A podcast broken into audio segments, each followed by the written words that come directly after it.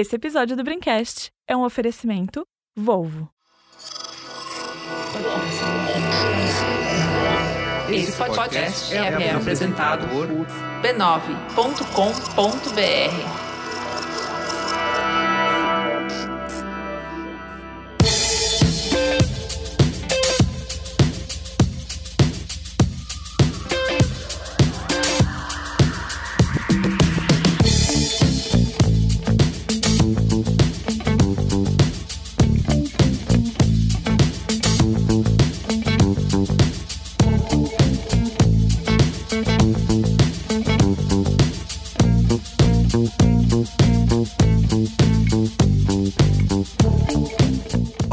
sou o Carlos Merigo, esse é o Braincast número 432. Estou aqui com Ana Freitas. E aí, Ana, tudo bem?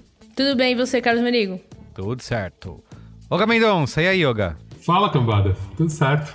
Alexandre Maron Olá, Braincasters, que saudade. e Cris Dias. Olha, eu tô. Tá todo mundo levinho, soltinho, descontraído. Eu não vou nem fazer meu bordão aqui. Vou, Sem o seu galera, bordão não tem graça, Cris. Fala, fala galera. Fala, Arrasta pra cima, deixa. Clica no sininho. Fala, galera. Muito bem. Então é isso, ó, estamos reunidos aqui para falar de metaverso, né? Será que vai substituir a internet?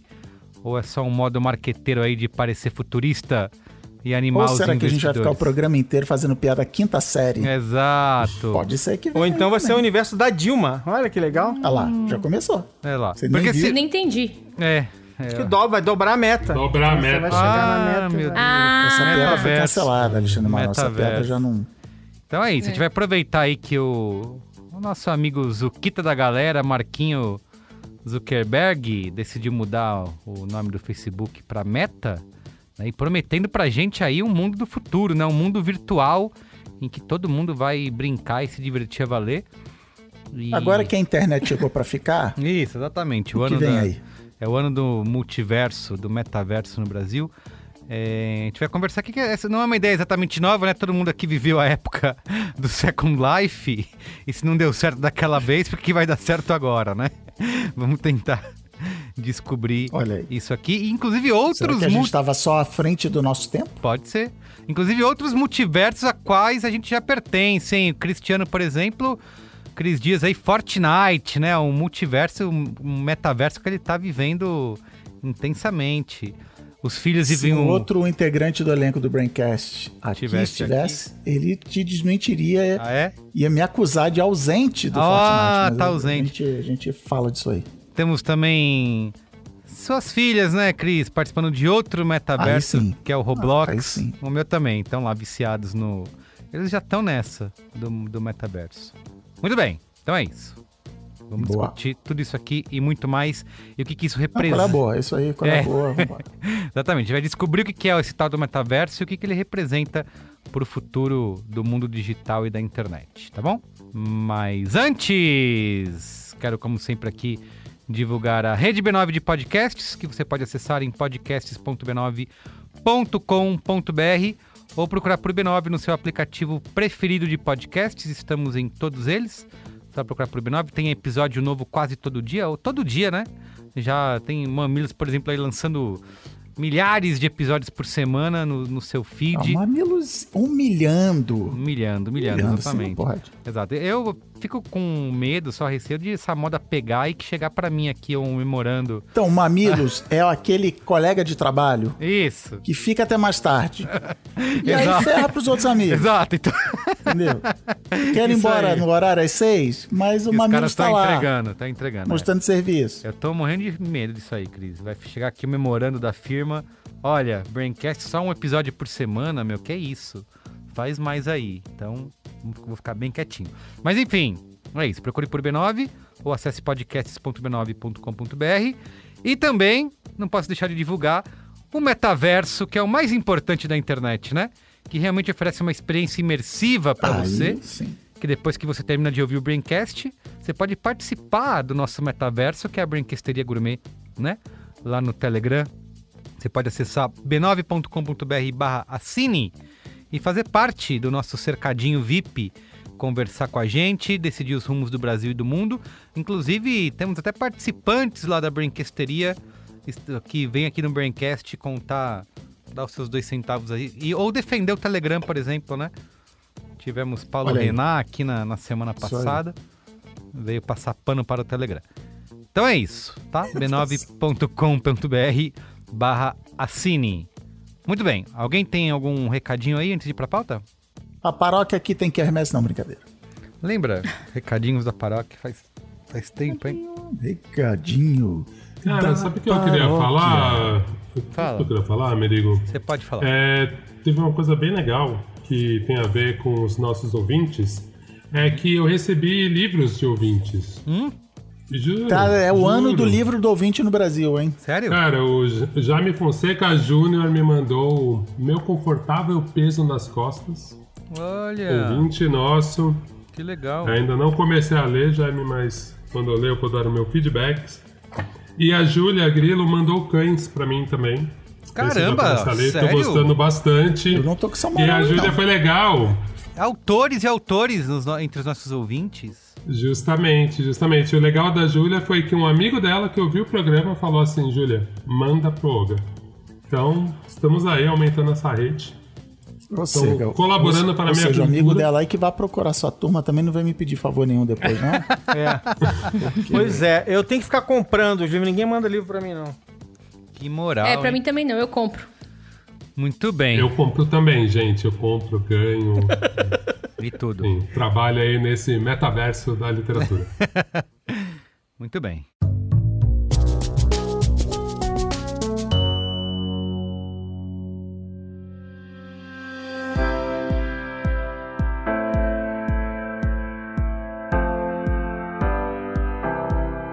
Muito bem, o ouvinte Braincast já sabe que eu tô aqui há tantas semanas falando do XC40 Recharge Pure Electric, o primeiro carro 100% elétrico da Volvo. E finalmente chegou a hora de eu conhecer e dirigir esse carro ao vivo e a cores. Nas próximas semanas vou narrar aqui para você todas as minhas experiências com o carro que tanta gente está escolhendo para guiar até o futuro. E ó, se o design do XC40 já chama atenção nas fotos e nas redes sociais da Volvo, imagina só o impacto ao vivo. Tô aqui, ó, na frente de um XC40. Quero mostrar para vocês alguns pontos do design aqui.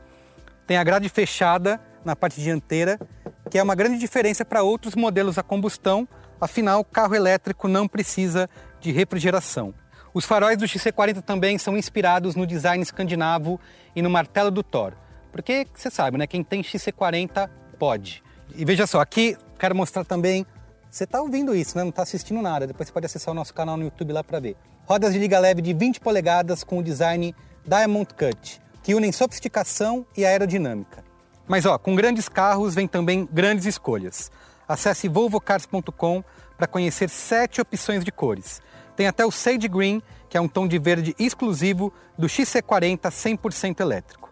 Enquanto você faz isso, eu vou finalmente entrar aqui no carro pela primeira vez e semana que vem eu volto para contar como foi essa experiência. Até lá.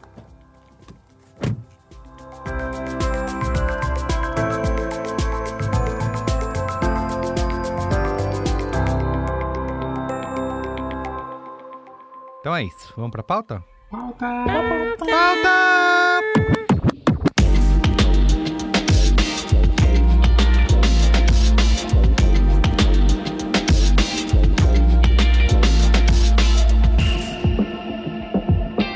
Talvez você encare isso como um sonho ou como pesadelo, mas a ideia de uma realidade virtual e alternativa, onde a gente pode cruzar fronteiras, curtir a vida social e desbravar o mundo, tudo sem sair de casa, está presente há muito tempo no nosso imaginário. É uma visão bastante conhecida de todo mundo que já teve contato com ficção científica e obras futuristas. Ou até de quem viveu, lá no começo dos anos 2000, a febre do Second Life. Se hoje aquele mundo virtual já não tem mais nenhuma relevância, basta ter jogado uma partidinha de Fortnite, Minecraft, Roblox e afins para entender do que eu estou falando. O que muda agora é que uma das empresas mais poderosas do mundo resolveu entrar de cabeça nesse universo alternativo. E você sabe, onde o Facebook vai, o mercado vai atrás. Mesmo com vazamento de documentos comprometedores e denúncias de ex-funcionários que falaram mais uma vez do impacto da rede social na política e na saúde mental dos usuários. Sem dar muitas respostas para esses problemas, Mark Zuckerberg anunciou que a sua empresa agora se chama Meta. O Facebook, como conhecemos, vai ser apenas mais um aplicativo dentro da Meta. To reflect who we are and what we hope to build, I am proud to announce that starting today, our company is now Meta. Our mission remains the same. It's still about bringing people together. But now we have a new North Star to help bring the metaverse to life. A proposta da Meta é criar o seu próprio mundo 3D, um metaverso, uma ideia de realidade virtual copiada de grandes distopias, sempre conectada, alterando a nossa experiência social e nos transportando totalmente para dentro das telas. Uma ideia muito Black Mirror, né? Yet here we are in 2021, and our devices are still designed around apps, not people. The metaverse gives us an opportunity to change that if we build it well. We always ask, where is the future going to take us? But the real question is, where are we going to take the future? Para os mais pessimistas e catastróficos, isso é o fim dos tempos, e só pode acabar em tragédia e dominação social. Já para os otimistas, pode ser uma expansão inevitável da experiência dos jogos imersivos e dos softwares de realidade aumentada. É um futuro que a gente especulou por muito tempo e que finalmente está batendo na nossa porta.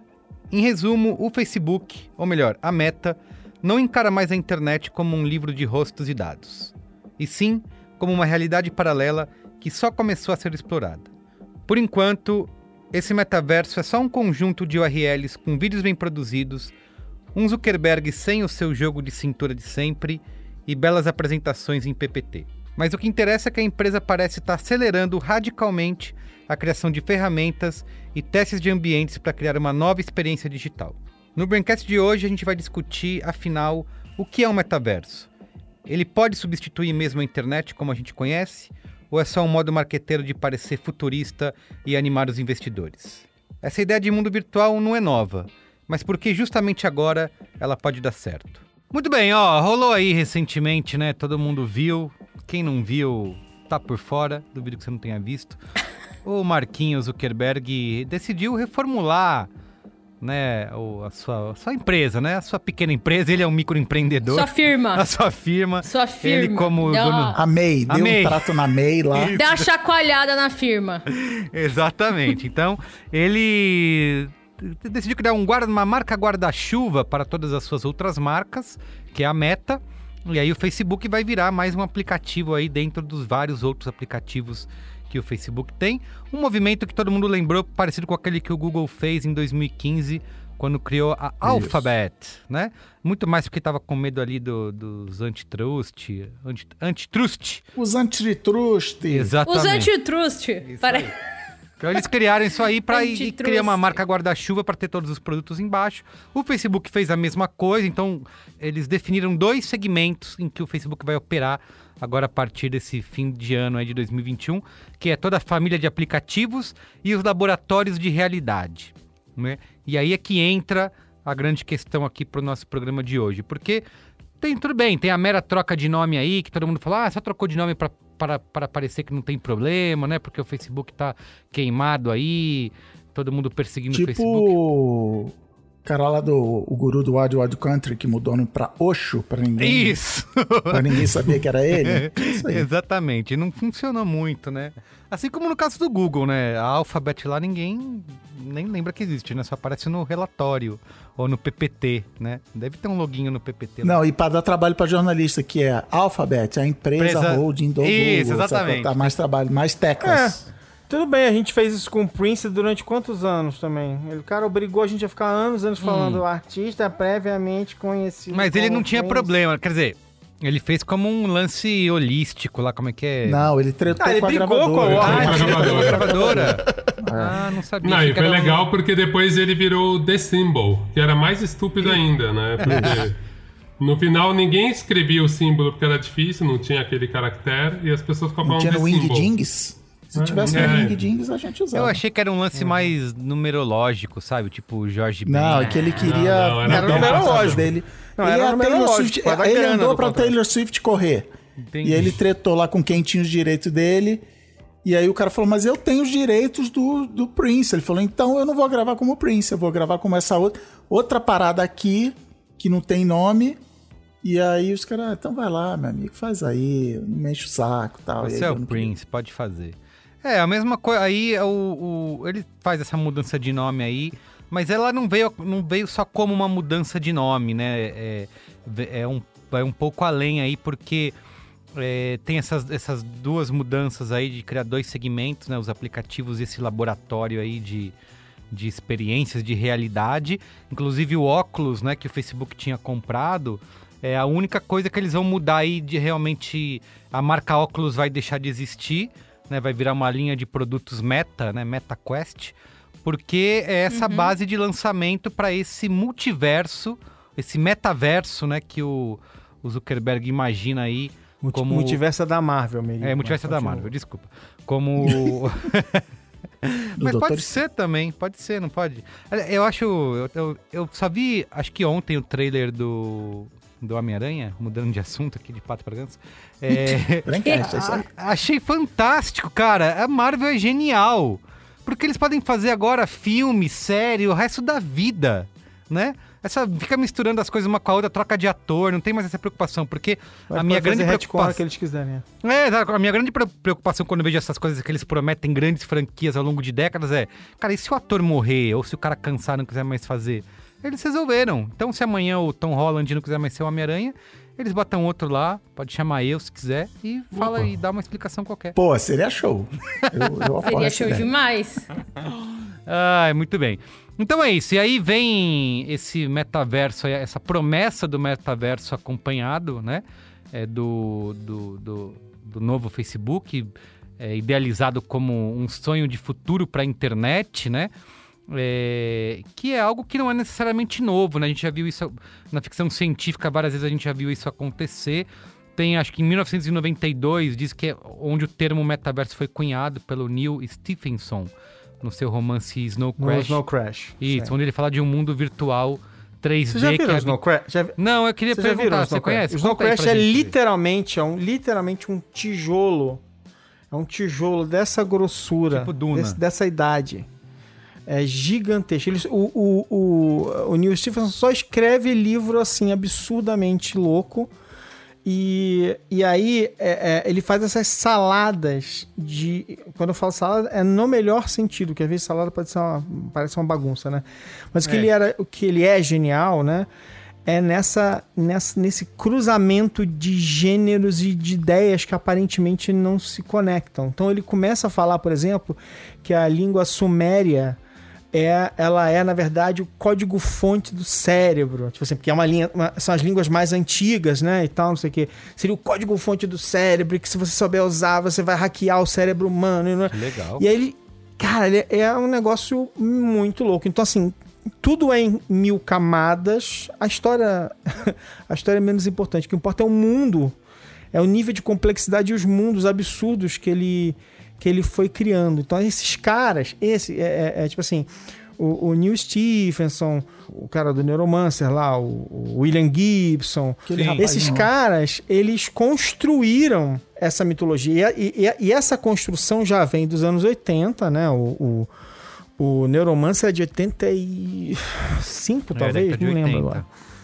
É, não, assim, se você for ler, você vai ver que tá tudo em megabytes. É, e- mas a- acho que uma referência mais atual, né, pra nossa galera jovem, né? Porque eu não, sabe que o ouvinte do Braincast é super jovem, né?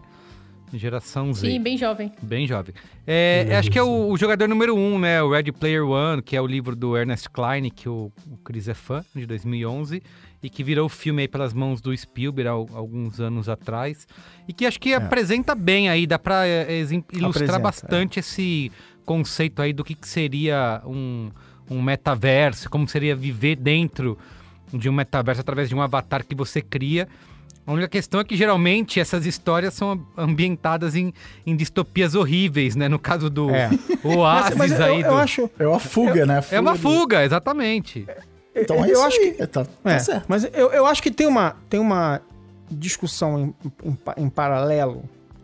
Se, o, se a Suda tivesse aqui, é, é, ia ser o. ia dominar a discussão, mas assim, acho que tem uma discussão em paralelo.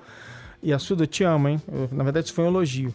Quero dizer o seguinte: Que é assim, grande parte disso aqui é uma, é uma manobra diversionista. Tipo assim, eles estão aproveitando a oportunidade, né? Porque ele fez um investimento gigantesco nesse, nesse conceito. Isso é, isso é uma oportunidade que ele enxerga, mas é uma manobra diversionista. O cara tá sob, hum, sob tiro de tudo quanto é lado, tá dando um monte de problema por causa dos, dos, dos Facebook Papers, tem um monte de coisa acontecendo, Sim. né?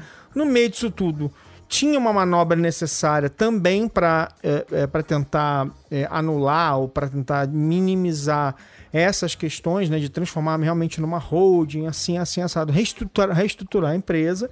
Então tem essas manobras.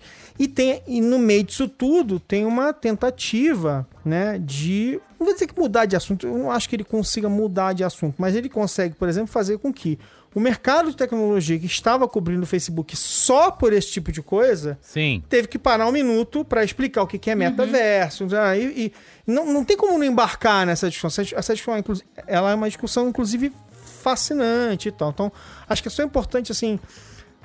Acho que não é um assunto hoje especificamente. Acho que a gente está indo realmente. A gente está deliberadamente indo nessa direção de discutir o metaverso, porque é uma, uma discussão legal.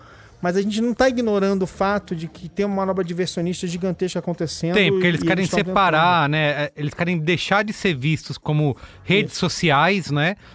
Tanto tem essa separação do que é aplicativo do que agora é esse laboratório aí de realidades. Então é isso. Ah, mídia social, rede social, legal, mas isso aí já é passado, agora a gente é o Facebook. A gente tá- é um meta de olho no futuro. E é isso que você É. falou, né, mano? Tá de olho Olhar pra em. frente. É, em dar uma entusiasmada aí na, no, no mercado, na indústria como um todo, de ó, esse aqui vai ser o futuro da Não, e- internet. E, e- e assim, e assim é, é- é- é indiscutível. Tipo assim, um- uma grande parte. é, de novo, vamos tentar não ficar ali, mas uma grande parte das discussões que estão vindo nesses Facebook Papers, tá? É, ou, ou uma, ou uma parte. Eu, eu não fui lá olhar o banco de dados gigantesco, que está aberto, então, não sei, mas o, o fato é o seguinte. É, a grande parte da discu- da- das discussões mais carnudas ou mais interessantes de- que estão sendo é, publicadas, matérias a respeito e tal, diz o seguinte, quer dizer, tem um, um alerta vermelho tocando no Facebook há algum tempo, né, de que eles perderam o trem. Tipo assim, de que eles perderam o trem, de que o- os, os usuários Ah, é jovens verdade. desapareceram, Isso tá foram relatório. embora, Isso tá no relatório. entendeu? Estão saindo para fazer qualquer outras coisas. É, é, tem uma virada. E, de novo, a gente já falou isso aqui no, no Braincast mais de uma vez. Tem uma virada cultural que não é aqui de São Paulo. Ale, tá sabe, uma, uma coisa que eu tava vendo nesses Facebook Papers, que longe de mim, né, defender o Zuckerberg, defender bilionário, mas é, o que eles mostram, tudo bem, o Facebook tem problemas, tem isso que você falou de- do- dos jovens não não estarem mais usando o aplicativo, problema de fake news e tudo mais, de ele- eleições que eles precisam se preocupar. Mas eu acho que o relatório, vendo que o que vazou, me parece é, é bom pro Facebook, porque parece que eles estão têm boas intenções. Entende? Nada do que tá ali. Tudo não, assim, tirando a história do like, né? Que eles Ah, dizem eu, lá que. eu acho que o- eu acho que pro acionista é bom ver que a empresa está se mexendo de Isso, verdade. exato. Diferente de outras empresas, Aham. É, Não, mas eu, eu Sim. concordo com o que o Olha falou, que assim, é uma. É uma. Diferente do Google, é uma fuga de um, de um nome, de um produto que tá perdendo a sua relevância. Entendeu? O Uhum. Google continua. Google Cloud, Google, não sei o que lá. Né? Google, Google- para empresas. Google tudo, é. Google Pixel, telefone e tal. É, o Google não é, era, era o site de busca, mas logo virou tudo. É, então foi uma jogada muito mais contábil do que de marca. No Facebook barra meta, não, é isso. Assim, não quero mais ter esse nome aqui, quero. É o. é, fui na numeróloga e, sabe, mudou de Isso. nome lá pra ser essas coisas todas. É, aí. mas, assim, vamos olhar para frente. Eu acho que assim, é- é, eu quero dizer para o meu acionista também, para os meus acionistas, e quero dizer para o mercado inteiro, que assim, ó, eu tô olhando para frente, eu tô olhando para a próxima coisa. Essa próxima coisa, que acho que é, é, é- é a graça do que a gente vai discutir agora, entendeu? Assim, ente- então, ouvinte, a gente tá entendendo, a gente, a gente entendeu o que aconteceu, mas a gente vai é, é, falar Imaginar que que seria esse- isso, porque, Exato. porque isso realmente é uma. é, assim, eu, eu, eu efetivamente não consigo hoje dizer pra vocês assim, que eu acredito que a gente vai ter um metaverso realmente interessante é, no curto prazo. Tá? Por uma E série o, rabo, de e o motivos vai falar. Rabotel, Maron? Cadê a volta do Opa, Rabotel? quinta série de novo. O rabo, Hein? o rabo Mas- o Não, meta, não é o rabo, rabo. Ah, meta e o rabo. Mas- até. Ela nem. Ela Mas nem é algo. mas é algo que eventualmente. é, antes tarde do que nunca, eventualmente a gente vai chegar em algo parecido com isso. Queria Eu acho que a pauta desse Então, programa lá. tinha que focar em escolhas erradas de nome, tipo Rabotel, Meta. E por aí vai. é verdade. ah, não, Roblox é mó legal. É mó legal. Eu queria perguntar pra vocês sobre isso aí, né? Porque o, o Zukita lá mostrou sua visão naquela coisa super ensaiada lá. Nenhuma natural. não, Vamos, vamos, O que o- vamos, vamos, o que o vamos Zuckerberg jogar as aqui. Aquela atuação vergonhosa, Isso, é, É, que isso mico, né? framboesa de ouro. É, ele é muito E aí, ruim, fulana de tal. o que É, você Mas ele- mas ele é Oh, mega bilionário, Obrigado então por me dar esse novo Parece produto o, aqui. Queria o- muito. o Sérgio Moro fazendo vídeo lá de humor hoje que a gente viu. Nossa, Nossa, isso aí. Dizer- eu vi. Su- Então, super aqui para- autêntico. É, exato, super autêntico. Um- Eu queria um perguntar pra carisma- vocês. Ana Freitas, fala pra você que queria, por Oi. exemplo, você navega na internet hoje, né, do jeito que ela é. Essa, essa internet, do jeitinho que ela é, né? Você não, não Uhum. julga. Você se veria que- navegando numa internet através de um avatar em 3D, num mundo renderizado em tempo real, que vai simular todas essas coisas que você faz hoje na internet? Usando um óculos, Só ou sei per- lá que. É uma pergunta muito boa essa, Carlos Merigo. Ah, é? Porque Que eu ótimo. sou uma. É, é ótima pergunta. Porque eu sou uma entusiasta, né, dos- das tecnologias de vanguarda do, É da verdade. realidade virtual, né? Ah, é? E eu. É? É verdade. Eu da realidade virtual, o- justamente? Sim, eu tenho. Sou usuária do, do PSVR, né? Ah! E também- Sim. É, e também tem um Oculus Quest 2, Olha só! que é, Então, Olha realmente- só, é isso. que é o mais próximo que dá pra chegar da experiência, né, de uma potencial experiência de metaverso. Eu já assisti show do Shawn Mendes na primeira fileira. Olha! Eu já, olha aí. Eu já assisti show de stand-up também. Foi triste, porque stand-up é sempre triste, mas é o que tá disponível, que tem pouco conteúdo. Mas. é. Ah, cara, eu acho que a gente, a gente ainda tem a. Stand-up é a coisa menos imersiva que tem, né? Nem ao vivo é imersivo. Você Sim, vê um maluco exato. parado no palco contando piada. Não, a imersão é a Exato. galera dando risada, né? Você dá risada junto com a plateia. É a galera, exatamente. Tem muito conteúdo de stand-up na, na plataforma. Inclusive. Mas, gente, uma live já cumpre isso. Uma live do stand-up já cumpriu. Ó, O os boomer, de os boomer falando da, da nova tecnologia. Ô, Vai, seu velho, Oga, É, deixa de é. ser velho, Oga. Vai lá, Ana, continua. In- inclusive, eu, eu, eu tinha como esperança o meu, o meu irmão, que agora é um cidadão londrino, eu tinha como esperança fazer conviver com ele dentro do. Dentro do óculos, mas ele nunca. Porque ele tem um óculos. Ele nunca baixou lá o aplicativo do, do, do Facebook Pô, que dá pra vacilo. gente se encontrar no nosso avatar. Tô com saudade, eu queria muito encontrar ele lá dentro. Eu vou, vou- eu ainda vou falar. É, vou fazer um apelo em aqui. rede nacional, mundial. Léo, faz meses que você mudou já, que você tem o óculos. Eu comprei o óculos e a gente ainda não se encontrou dentro do metaverso do óculos. Aqui fica o Tá? apelo na rede mundial de computadores. Isso. Né? Eu acho que eu, eu tenho, o, o meu uso desse tipo de, de dispositivo ele é bem, bem baixo. Mas eu acho que tem várias razões, assim. É, eu acho que a tecnologia ela é bastante imersiva, mas ela não é tão imersiva quanto ela pode ser. A interface que a gente tem com a máquina ainda, ela, tipo, ela é muito incrível, mas ela também ainda pode melhorar, ela também deixa, deixa a desejar. Tem um lugar de interface por voz, por exemplo, que os dispositivos que eu tenho não foram e que poderiam ir, que melhoraria muito, né, a, a maneira de, de controlar e, e- e dar comando ali. É, mas também porque a- acho que a gente tá muito habituado, né, usando a, a- internet na interface que a gente né, usa hoje, a gente tá habituado entre esse- fazer esse, entre aspas, on e off do, do digital pro, pro analógico, pro digital, pro analógico. Quero dizer que eu tô aqui conversando com vocês, mas meu gato tá aqui, tá aqui. Ele é do mundo físico, ele acabou de entrar na frente da câmera.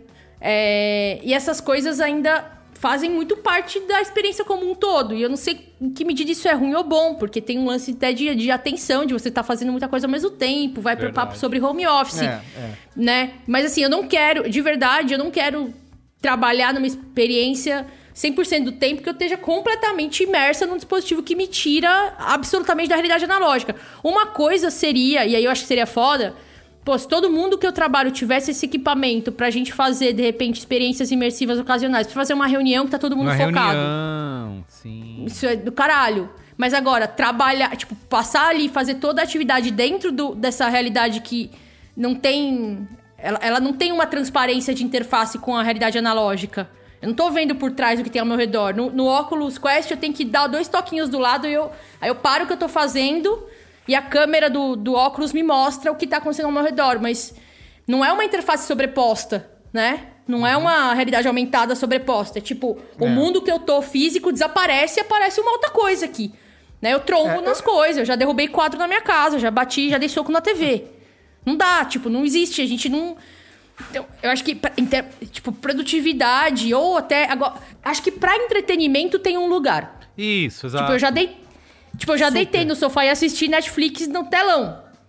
E aí, tipo, tá no, eu tô no óculos, entendeu? Isso é bem legal. Eu, eu acho, eu acho que tem, um- tem uma coisa muito interessante dessa história, que é assim, essas tecnologias, algumas dessas tecnologias que a gente tá, tem falado muito nos últimos anos, em alguns casos mais ou menos, elas são tecnologias dos anos 80 mesmo, assim, são tecnologias, assim, a impressão 3D, que 10 anos atrás é, começou a ser falado pra caramba, agora ela tá ca- calmamente se infiltrando na vida das pessoas, você não percebe, Não daqui é a mais pouco um a gente vai lance, perceber ela né? de novo. É. Sim. Mas ela tá se infiltrando na vida das pessoas aos poucos, né?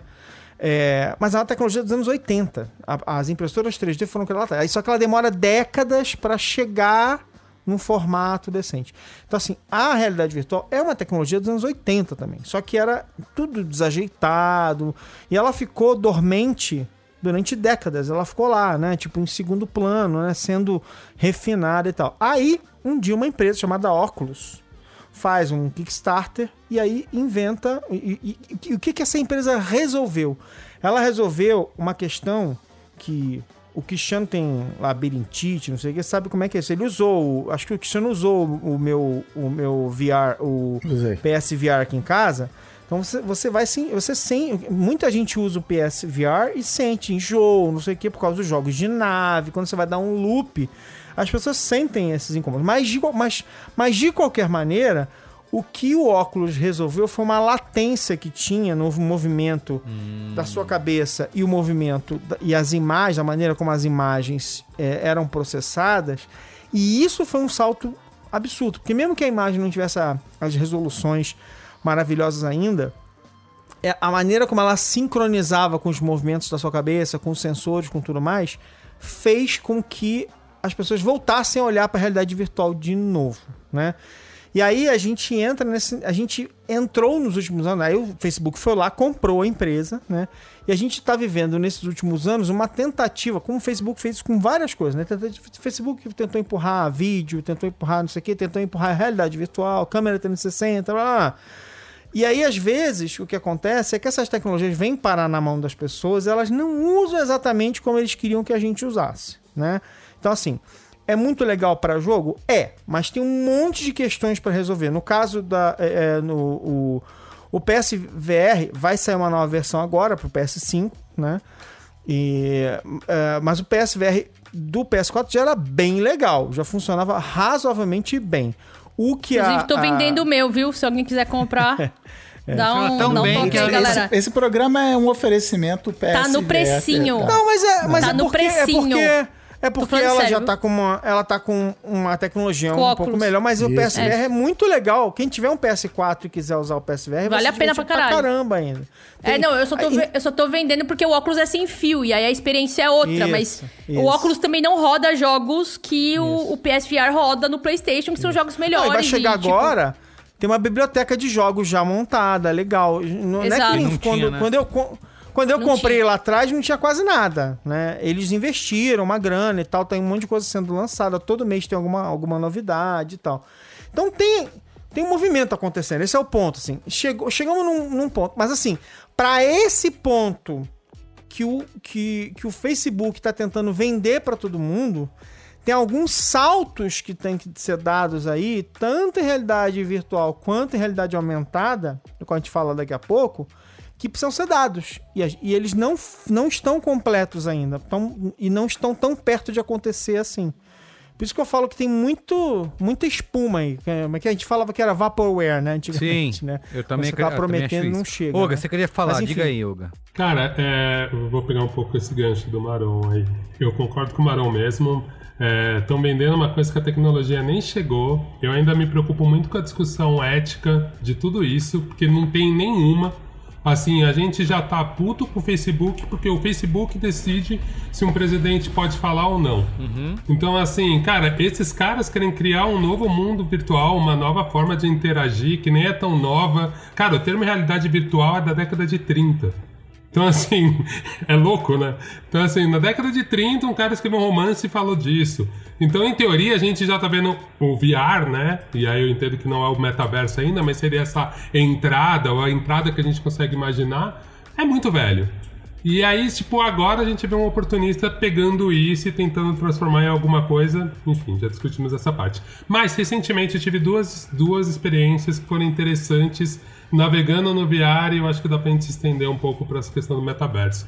Uma foi na SP Art, que é uma feira de arte que tem aqui em São Paulo.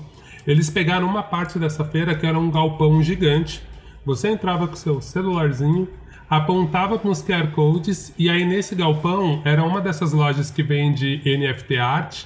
E aí você clicava nos códigos de barra, no seu celular abria uma obra de um artista. E aí começa a entrar nesse lugar que eu falo assim, cara, a gente tá muito na pré-história disso. E parece que a gente tá indo na pré-história disso sem ter uma discussões mais profundas, sabe? Parece tudo muito experimental ainda. Então a maioria das obras dos artistas eram muito legais, mas a maioria era filtro no Instagram. Então, que era o que dava pra você produzir. Então você viu um bonecão gigante, uma escultura, um filtro do Instagram. Aí tinha uma que era um pouquinho mais imersiva, que você meio que entrava dentro de uma foto, então de vários ambientes. Você podia escolher tá no meio do deserto, tá no gelo, tá numa floresta. E aí o outro você já caía no filtros do Snapchat. E aí você para pra pensar e fala assim, cara, é broxante, porque a nossa entrada nesse mundo, diferente da internet, que estava associada. Eu entendo que como a internet começou com o exército, tá? Mas a primeira fase da internet, que era aquele mundo legal, a gente via a faculdade junto, tinha uma discussão maior, tinha mais tipos de desenvolvedores. Agora a gente começa a entrar nessas tecnologias já com esses grandes logos dessas grandes empresas, elas estão oferecendo o caminho mais fácil, sabe? Eu entendo que tem um monte de fora e tem um monte de gente experimentando coisas mais legais, mas me incomoda já já ter essa discussão tão grande a gente saber que, meu, como, como várias pessoas que entraram depois na internet acham que a internet é o Facebook, então esses caras nem tiveram chance de viver aquela internet livre, já entrou nesses condomínios fechados, eu tenho um pouco de receio desse metaverso já ser um condomínio fechado. Outra experiência que eu vou falar rapidinho, que eu achei muito interessante, tem um pouco a ver com o que a Ana falou, é, tá rolando uma exposição no Farol Santander, ela vai ser o meu qual é a boa, você já não desse qual é a boa, mas essa exposição tem vários trabalhos em VR, né? É, deixa eu até lembrar o nome, acho que é Outra Realidade o nome da exposição. E tinha um trabalho em específico que, que é isso mesmo, a outra realidade. Bom, até janeiro. É, tinha um trabalho em específico que era do, do Leandro Lima e da Gisele Mota, que eu achei muito legal. Você, vou dar um spoiler dessa obra. Você entrava numa sala, é, tem um operador nessa sala, uma sala azul tal, tinha um computador e tinha um cara que era operador. Ele te explicava, ó, você vai sentar aqui no meio, eu vou pôr óculos em você, e aí depois te dou um toque quando acabar. Tá bom, você botava o óculos. Quando você o óculos, você ficava olhando a parede azul no estúdio. E meio esperando começar. E tipo, de repente aparece esse mesmo cara na sua frente, olhando assim, te encarando. Aí entra uma outra pessoa na sala.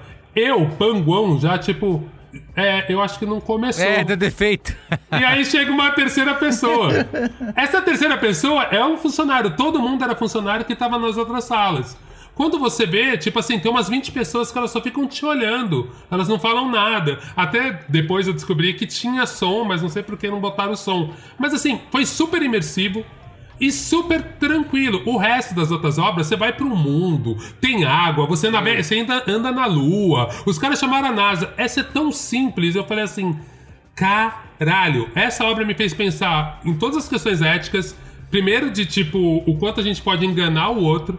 O quanto as pessoas estão entendendo, porque assim, mesmo eu, tal, já vi documentários de VR, tô lendo sobre isso, leia o Wired. Puta, desde 2010 essa discussão, você já é velho. Assistindo Cara, Black eu caí no Mirror, truque né? mais besta. É, é isso. E você fala assim, cara, olha que louco. Tipo, ir numa exposição passada por quatro filmes já bem legais e coisas bem interessantes. Cara, o que é mais simples e foi pra mim o mais interessante. Então, ao mesmo tempo, eu fico pensando muito nisso, assim, tipo, cara, será que a gente vai conseguir realmente fazer esse novo mundo, principalmente com a questão que eu acho que é da internet antiga, eu depois queria que vocês comentassem um pouco, que pra mim é o que mais me pega, assim, cara. A gente percebeu que por causa do, do- do anonimato na internet, um monte de violência, um monte de problema que a gente tem é porque a pessoa pode se esconder. Basicamente. E por mais que a gente consiga achar quem fez aquilo, não é tudo que é judicializado a ponto de alguém ir na casa da pessoa e descobrir quem que fez alguma merda. Eu fico pensando, cara, imagina nesse mundo que as pessoas vão ter mais poderes e vão poder entrar nessa reunião aí, entrar um duende azul, entrar qualquer merda que quiser com qualquer avatar, né? Ou mesmo isso que a Ana falou, né? Tem uma reunião, tal, a gente se encontra, faz a reunião, talvez o nosso foco será maior. Mas será, Ana, que a gente não pode entrar com um personagem nosso que nem é a gente?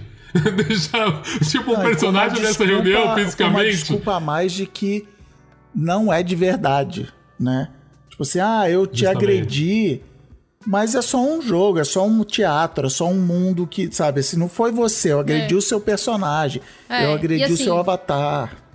Total. É, e teria que se criar que. leis nesse novo mundo, sabe? Teria que criar regras. E aí, eu, assim, não parece que ninguém tá querendo discutir isso. Como, como a gente não discutiu no começo da internet, porque no nosso sonho era livre e ia ser livre pra sempre. Falando E assim. lembrando que assim, não, imagina, é, acho que tem uma coisa importante que é. A- do mesmo jeito que as reações fisiológicas é, que a gente tem como indivíduos a um xingamento, a um, um coraçãozinho, é, no nosso cérebro elas são análogas a- a- ao mesmo tipo de expressão né, na vida analógica, é, o que a gente tem num, num contexto de realidade virtual é que esse, o, o ambiente ele, ele gera uma reação fisiológica muito mais real. Então, o que eu quero dizer com isso é. Se você tá na beira de um penhasco e você cai, você sente o frio na barriga que você tá caindo. Se você toma um tiro, você assusta. Você tá jogando um jogo de tiro. Tipo, é, é uma experiência muito, muito imersiva em termos de, de reação fisiológica. Como é que isso vai. Como é que as pessoas vão responder a interações, né, com, com outros avatares? E tanto positivas, e aí todo o mercado do, da intimidade, vamos colocar assim. então, todo, todo esse mercado potencial da intimidade à distância, mas também como é que. O que, que a gente espera que nosso corpo reaja a, a, a certos estímulos negativos? Alguém te xingando, alguém que quer te bater, né? Tipo, isso vai afetar. Por mais que você não sinta a dor do soco, Tipo, alguém dando um murro em direção à sua cara num ambiente de realidade virtual, gera uma reação fisiológica Sim. real. a gente já tá ligado? fazia isso sem o capacete. Eu já, a gente- quantas vezes você já não fez isso sem precisar nem estar com o capacete? Né? Dizer, Isso essa questão, já é uma questão hoje, né? Do, acho que um dos pontos que está nesse relatório do Facebook lá é de como os adolescentes são afetados, né? Pelo uso da plataforma, do Instagram, etc. Então, pegando esse gancho da Ana aí, você tem isso potencializado, né? É, as pessoas vivendo nesse tal metaverso aí, né? Como- Gente, é o seguinte, olha só. É- é- eu, eu acho que tem, de novo, assim, tem, tem um sonho ali do cara de, de, de, enfim, de dominar o mundo e tal. Tem sim, eles têm um plano. Não, tem um. Assim, é- é- é que a gente pode. É, como todo reptiliano. Não, a gente, não, a gente, a gente pode romancear Natural. isso e, e- Mas assim, no fim das contas, quando eu falo dominar o mundo, é. Tem um plano de, de- de dominação de mercado que é, não, que é, que é mundial. Chama Enfim, é uma empresa mundial. Isso. É, exatamente. A empresa tem Mas que crescer. Se a empresa não crescer, ela morre. crescer e pra sempre, né? Tipo assim, quando acabar o Isso. planeta, ferrou, tem que inventar outra. Mas, mas o ponto é o seguinte: do ponto de vista de, de, um, de um tecnocrata, como, como, como esses caras do Google, do Facebook, que estão realmente lidando com esse tipo de tecnologia, os caras estão pensando em ir pra Marte, gente. Os caras estão construindo, estão construindo foguete. A gente tá falando de gente que tá fazendo isso, bilio, multibilionário. Então, assim, não esqueçam isso. Mas assim, quem fala É, sobre o cara isso... que fala, o, pra gente resolver os problemas da Terra, nós vamos colonizar Marte. Não, cara, resolve o problema da Terra, você tem dinheiro. É, então isso essas pessoas pro, pro mercado, Isso, né? isso. Essas pessoas, é, é, elas estão a, a- a discussão para eles é assim, cara, eu, eu, eu, eu vou dominar o tecido da realidade para bilhões de pessoas. Esse é o ponto, assim, tipo. é- é- é, tudo bem, pode acontecer daqui a 10, 15, 20 anos, mas eu, eu, eu, eu quero estar lá e eu vou dominar, eu, eu, eu vou ditar para milhões de pessoas o que elas vão ver, sentir como elas vão experimentar o mundo. Assim, tipo. É, é, Isso, é é a, o que ele É, quer, o que o Olga exatamente. falou, ele usou a expressão tem que criar leis, isso que você está falando é eu vou criar as leis no sentido mais amplo possível, mais do que as leis da polícia, as leis da física né, Isso, desse, exatamente. desse universo. Isso aí. Então, assim. Total, e aí é- a é- ideia de, tipo, se eu não posso. Se eu não posso consertar o que tá errado no mundo, eu crio outro aqui em que eu defino, né, Isso. todas as, todas as diretrizes. É, e eu acho que tem. no- Na perspectiva de que a gente tá olhando para um futuro complicado em termos de humanidade.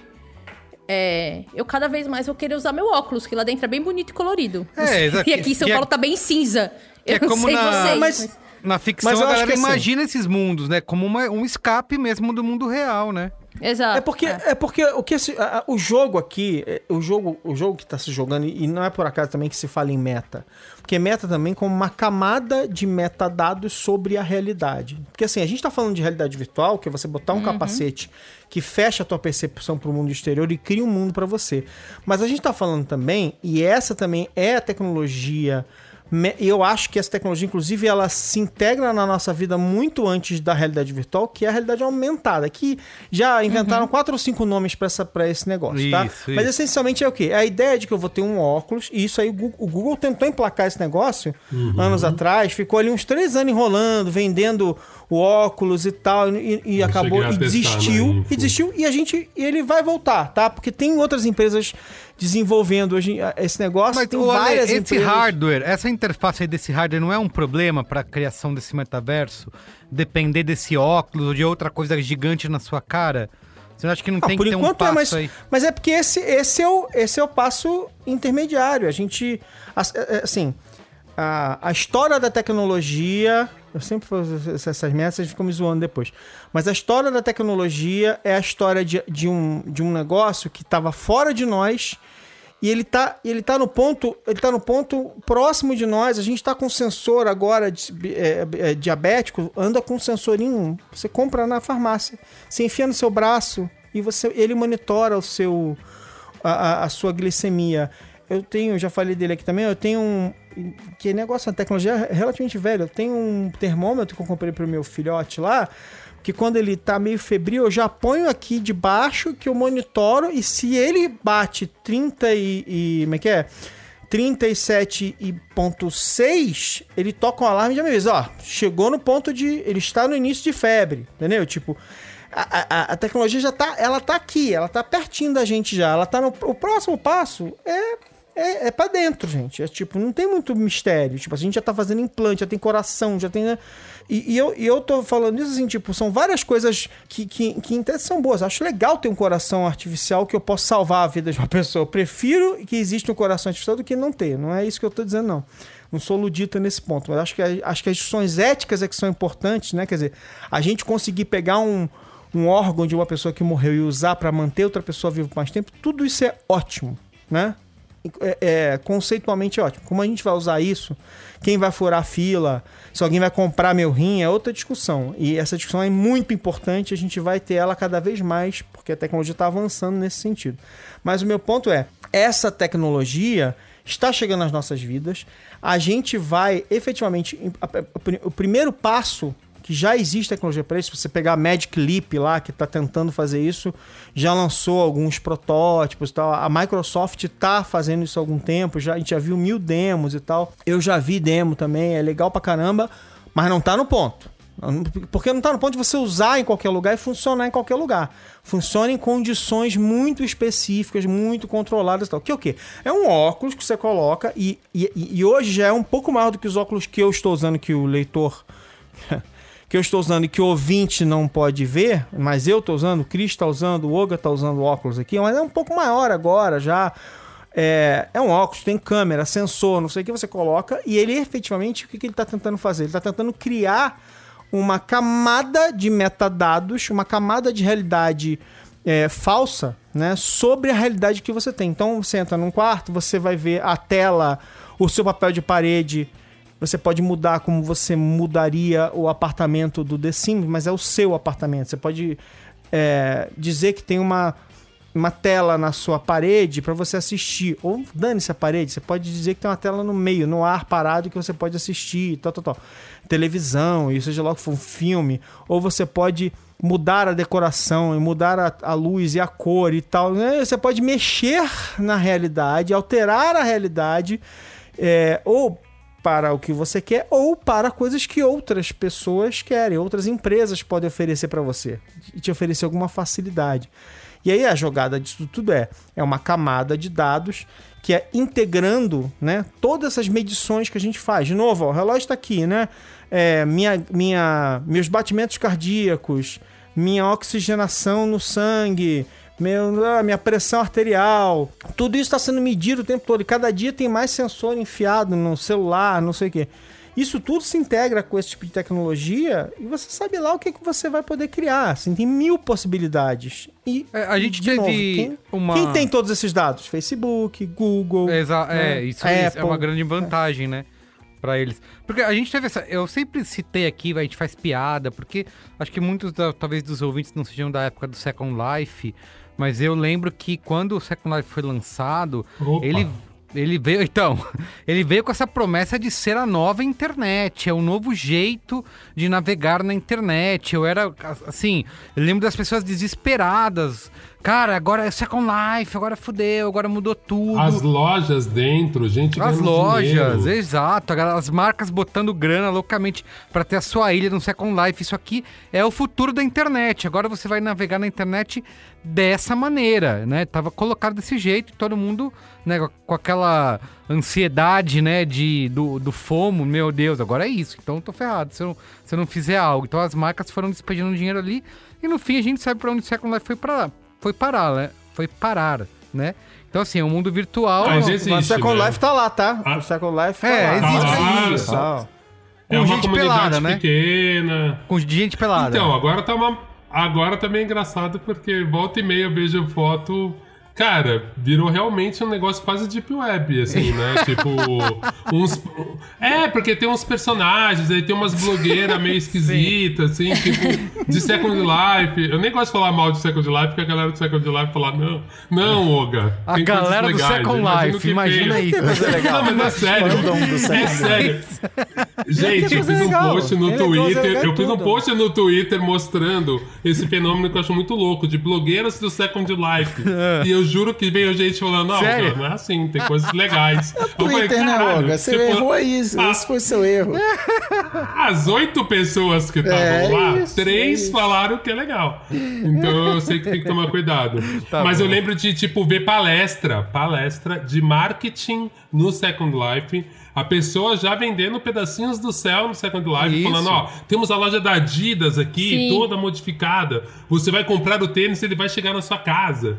O, o, que eu, o que eu sempre acho meio complexo nessas coisas é isso, assim, que eu concordo muito com o Maron que tem uma, tem uma primeira fase, e, e para mim esse VR ainda nem foi explorado do jeito que deveria ser, né? Eu lembro daquela, daquele, daquela ação da IKEA, que tinha feito uma coisa muito simples, você via como sofá que você viu na internet ia ficar na sua Isso, sala. Isso, perfeito. Sabe, ou, tipo assim, ou... que é uma coisa super prática e fácil. Eu só queria citar esse Quem exemplo sabe? antes de você continuar, da, que você falou do tênis aí, da Adidas, né?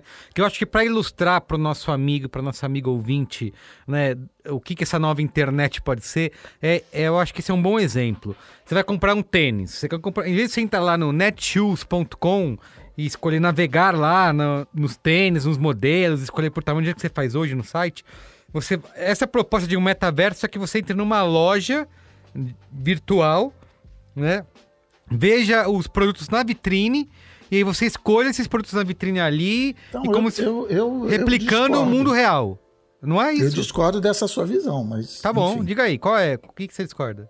Não, eu acho que a, é a, a, a piada irônica é que, de certa maneira, a gente já gravou esse programa aqui, a gente já gravou um, um braincast sobre metaverso que foi o Braincast roupinha de hominho de joguinho de tirinho. Não, e teve um outro é ainda antes, que era mundo que era realidade virtual.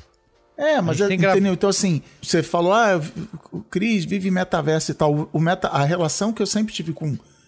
Eu chamava de realidade virtual, né? Eu, vou falar pra eu- você, Cris. Ó, é o Braincast 180 que Olha chama a, a Realidade Virtual Contra-Ataca. Foi publicado no Aqui dia tem- 25 aqui de... Tem informação. Exatamente, dia 25 de fevereiro de 2016. E... Então, Caralho. Só, faz tempo. Então, você vê que vem esse Ah, papo aí vem de longe.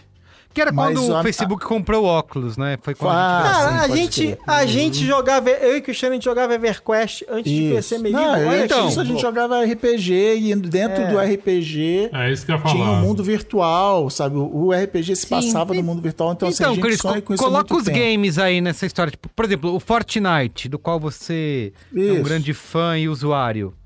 É um, é um, é um metaverso? Pode ser considerado um metaverso? Aí, enfim, aí eu acho que é uma discussão mais de palavra do que outra coisa, mas, mas o exemplo que você está dando, se eu vou comprar o, o, o, Ever, o, o Fortnite não vende tênis, mas vamos fingir que no teu exemplo vende. Eu não entro no meu hominho do Fortnite, caminho até a loja da Adidas dentro do mundo do Fortnite e olho teninhos e... Não, cara, eu entro aqui no meu browser, clico lá, comprei a roupa do Chapolin agora. Roupa do Chapolin, show, plá, comprei, entendeu? Então, a, a, a sacada, talvez. Eu acho que, assim, todo esse papo de metaverso é um tremendo hype, é a, é a palavra da moda, tá todo mundo embarcando, a Isso, imprensa embarcando, os investidores. Mas beleza, tá bom.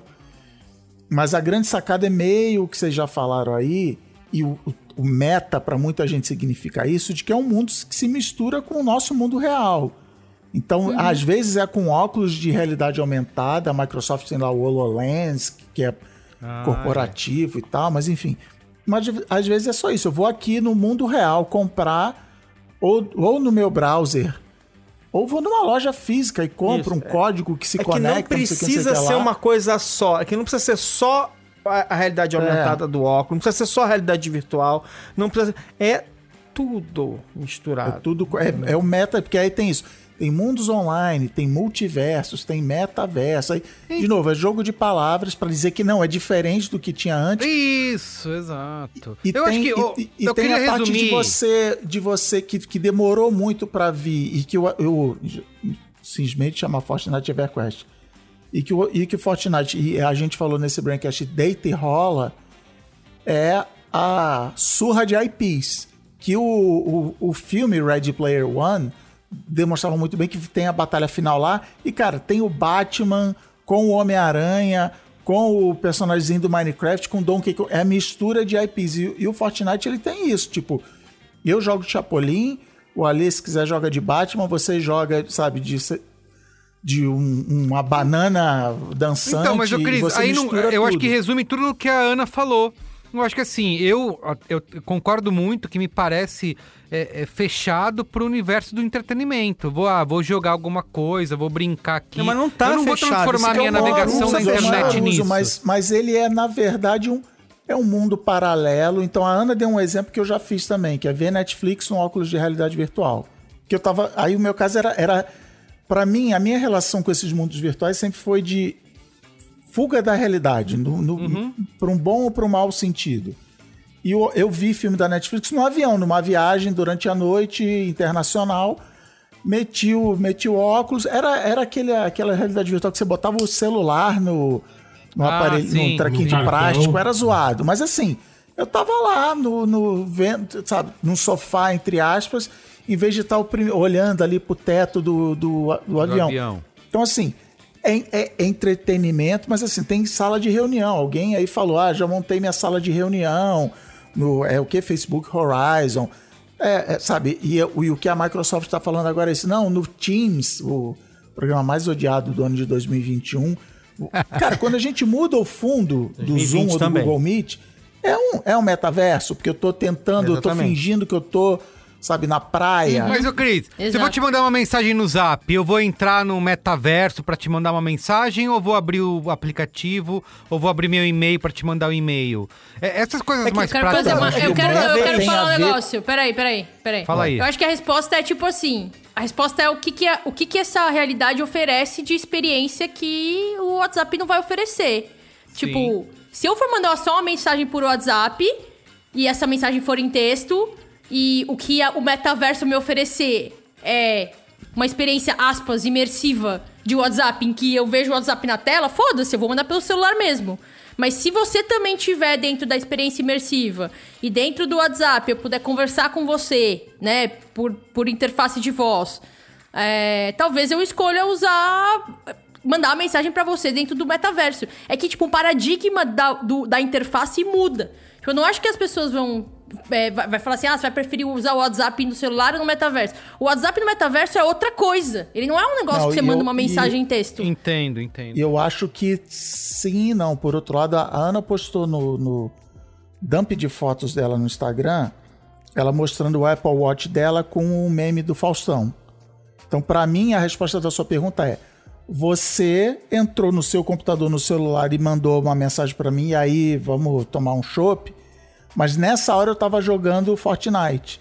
E aí o reloginho do meu personagem no Fortnite, pra não me tirar da experiência, pra eu não precisar dar um alt tab, ele aparece um holograma do Faustão, entendeu? No meu celu Uhum. no meu reloginho. do- Então o meta pra mim também tem muito isso, que é essa interconexão de mundos, né? De Tá. que você escolheu a ferramenta que era melhor pra você naquela hora de mandar mensagem, que é, pô, não vou me logar no Fortnite pra mandar, não sei o que, não sei o que, bandei do Zap. Mas se eu tô Sim. em outra realidade, se eu tô num, num- de um dos pontos do metaverso, do Sim. multiverso, metaverso, Total. eu vou consumir esse conteúdo lá, porque isso é interessante pra mim. Então eu posso assistir a Netflix no meu celular, eu posso Ah, assistir. Netflix, eu posso assistir o show do, do J Balvin que a gente fez o show, foi Cara. no show do J Balvin do Travis Scott no Fortnite. Eu acabei de pensar aqui uma coisa que eu gostaria muito de usar o metaverso nesse momento, que é. Acho que um dos grandes benefícios quando a gente pensa em metaverso é essa tal, como vocês falaram, da presença, né? De que eu tô. tenho Sim. uma sensação de que eu tô fisicamente no mesmo lugar que aquelas pessoas, em vez de estar olhando elas através do, da telinha do computador aqui, como tá sendo nesse momento.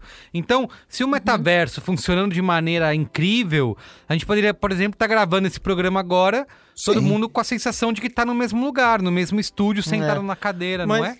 Ma- ma- mas- Não mas é só eu a gente, acho- como quem tá assistindo, né, também. Sim. Que Ó. essa pessoa tá assistindo na tela dela, ou tá assistindo no áudio, mas enfim, para usar o que você falou de imagem.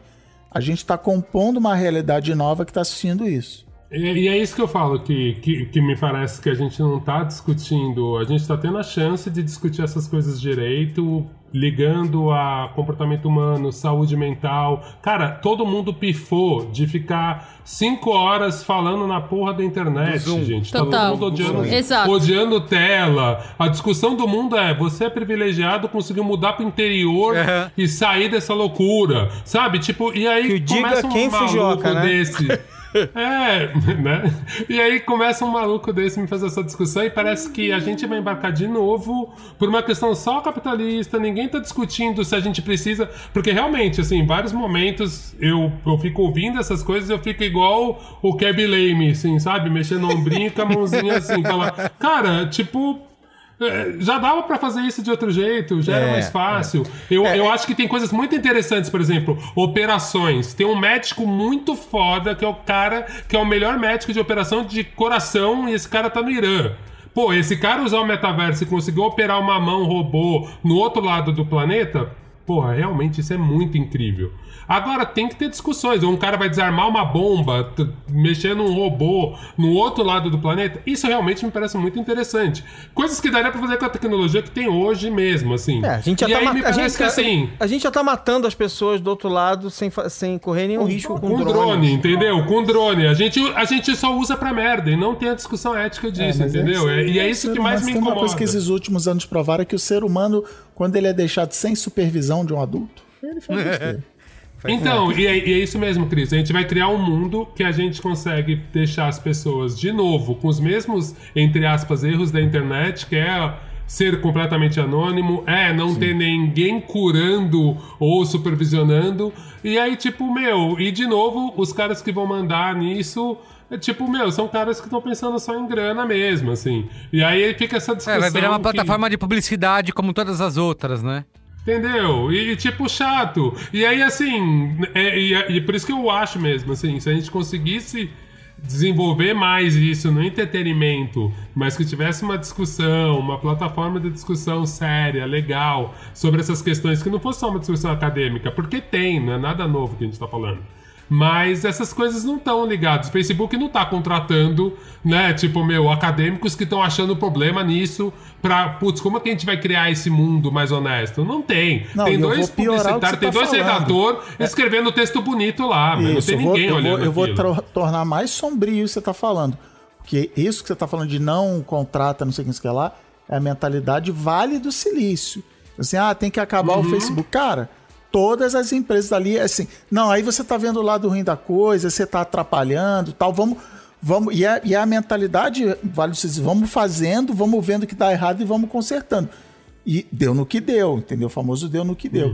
Então tem que. É. é- o problema é mais profundo do que, ah, o Facebook. A, a galera focou muito, ah, é o Facebook, vão roubar meus dados. Cara, é- o problema é esse que o Olga acabou de apontar, entendeu? Os caras, não, vamos lá, vamos fazer, vamos. Cara, a Terra não deu certo, vamos para Marte. Ah, mas e aí, são humanos que vão morar em Marte? Não, mas. Pô, cara, mas vai ser show, entendeu? Acredita no pai e vem. A gente falou no começo do programa de que, tipo, ah, a gente sabe que é uma, uma, uma estratégia diversionista, né? E eu acho que talvez a gente esteja até. A gente sabe, a gente não tira isso de, de vista, mas a gente esteja até é, subestimando o quão é. O quão de fato isso é mesmo, muito mais um olhar de tentar desviar do foco. Do- porque eu acho que tem muito a ver com o que o Maron falou, assim. Isso vai acontecer. A perspectiva de mudança, né, da, da nossa, da interface homem-máquina e a maneira como a gente se relaciona com os ambientes virtuais, a mudança de, né, de, de paradigma, ela, ela vai acontecer. É- está dado. É, se vai ser daqui 10 anos, 15 anos, 20 anos, vai depender de algumas coisas. Mas hoje a gente está distante de uma perspectiva de aspas metaverso, eu acho, de certa forma.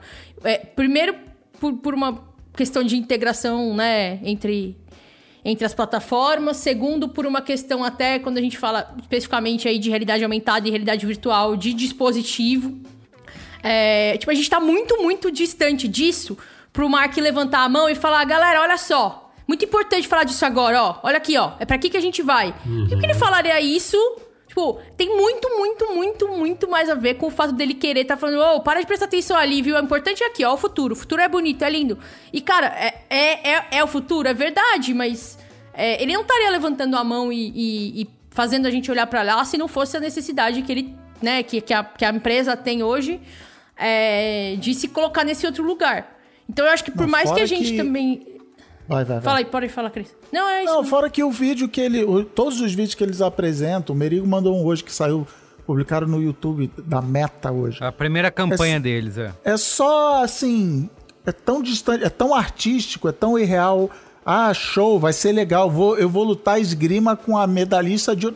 Cara, não, assim, não é isso. Assim, um dia vai ser isso, mas assim, isso tá, tá tão longe que, o, que é, é pura ficção científica, entendeu? É puro Steven Spielberg pra falar, olha como vai ser legal, mas já tá, já tá vendendo isso de que vai ser legal.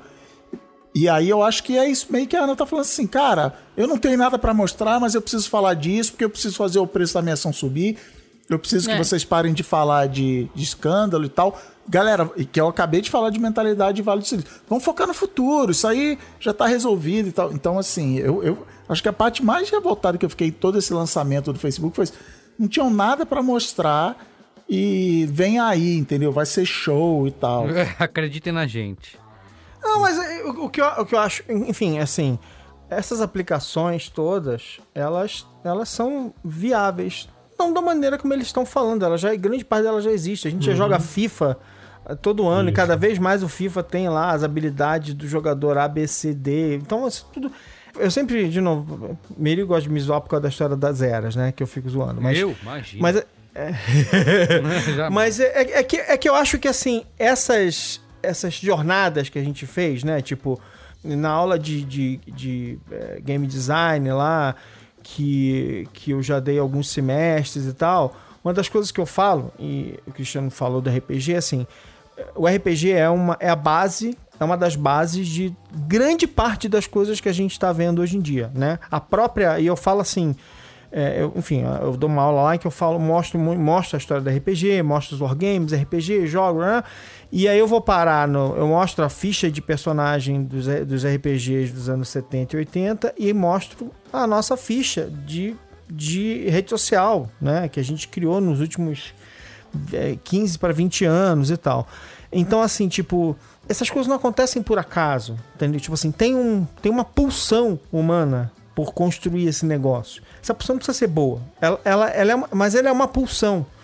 É, ela, é, ela é mais, é que ela é mais, ela é mais inconsciente do que os nossos, do que os dispositivos dos quais o Oga está falando, né? A ética, ela é uma, uma criação humana, mas ela é algo que a gente precisa rodar um software por cima pra gente ser ético, entendeu? Tipo assim, pra gente agir dessa maneira, pra gente pensar antes de fazer a merda. Então, assim, o grande problema dessas tecnologias é que elas são são movimentos nossos quase irracionais. A gente quer fazer esse negócio, a gente quer. Mas, Marão, Marão, é, é só, só é, o que eu tô querendo chamar, e é ótimo que você falou isso, porque você conseguiu chegar no lugar que eu queria chegar. O problema é, todas essas criações, elas são colonizadas. A gente não, não teve um olhar descolonial sobre isso.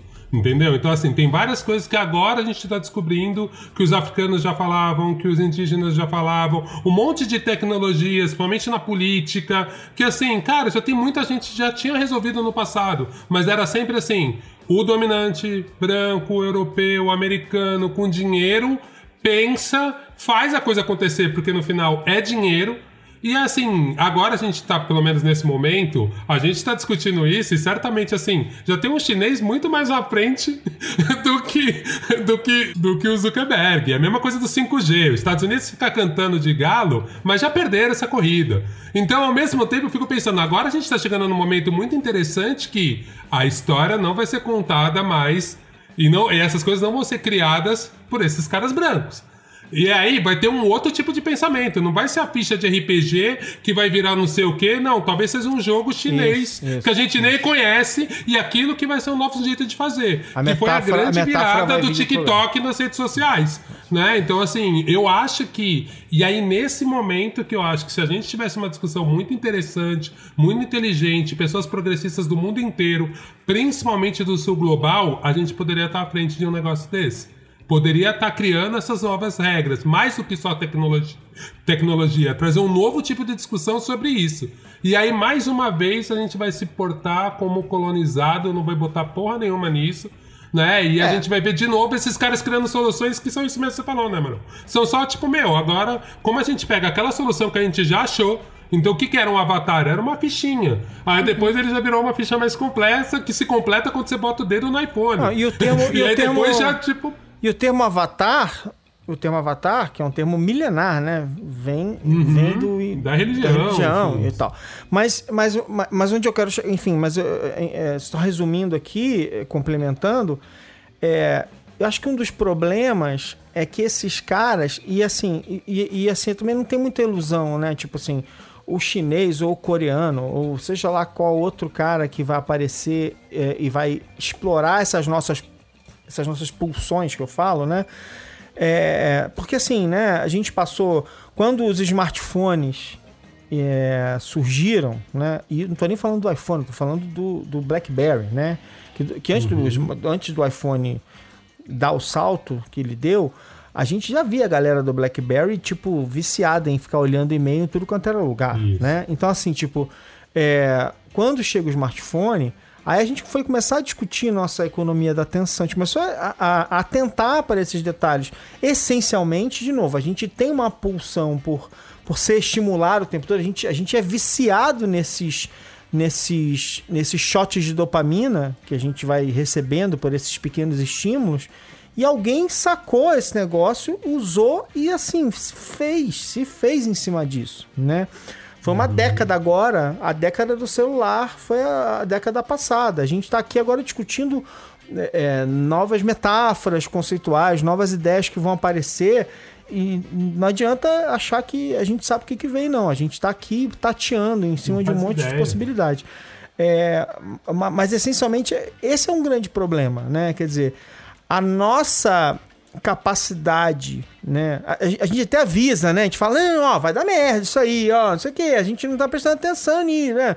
Porque assim, a gente a gente tá ouvindo as pessoas falarem sobre isso, a gente tá discutindo esse assunto, a gente tá discutindo questões éticas, a gente tá discutindo emborrecimento, bolha, não sei o que, não sei o que. Tem nome para tudo. Tudo isso tá acontecendo foi pensado, previsto, nominado, discutido.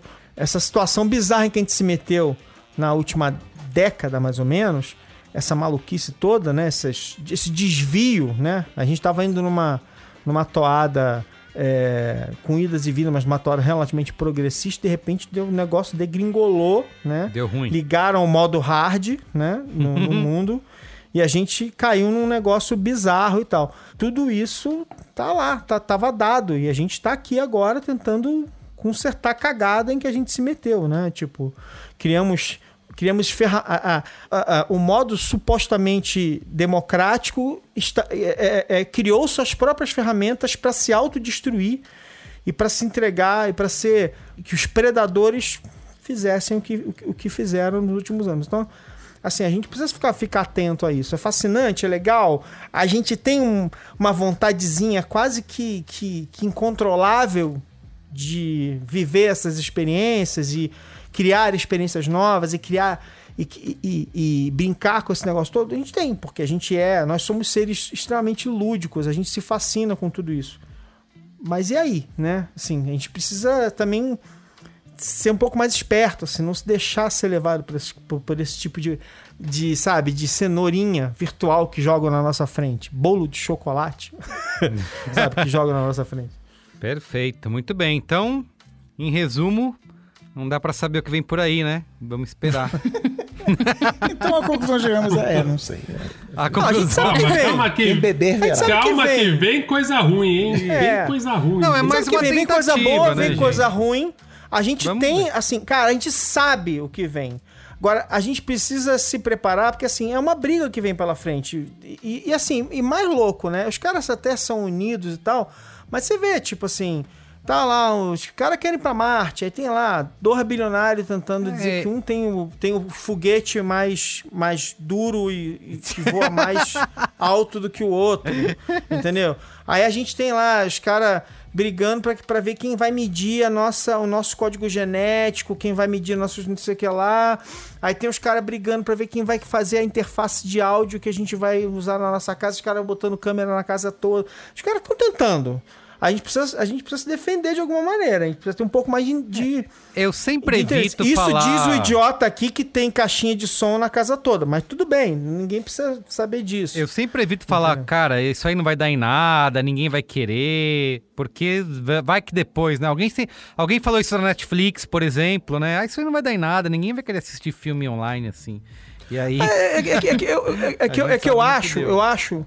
E assim, de novo, é, a a Ana falou isso muito bem. É que eu acho só o seguinte: não é que não vai rolar, não é que não vai acontecer. Eu acho que a gente, a gente tem essa vontade. Eu acho que o, o, o Oga brilhantemente falou. é, a gente não sabe exatamente como tudo isso vai se, vai se materializar. Porque Isso. tem um monte de tem um monte de novas novos entrantes nessa briga, né? Usando essa terminologia buzzwords da vida, tem muitos entrantes novos. Então assim, que, que isso tá vindo como como algo que a gente está buscando de alguma maneira, né? Eu acho que é indiscutível. Qual vai ser, quais vão ser as metáforas que vão que vão ganhar?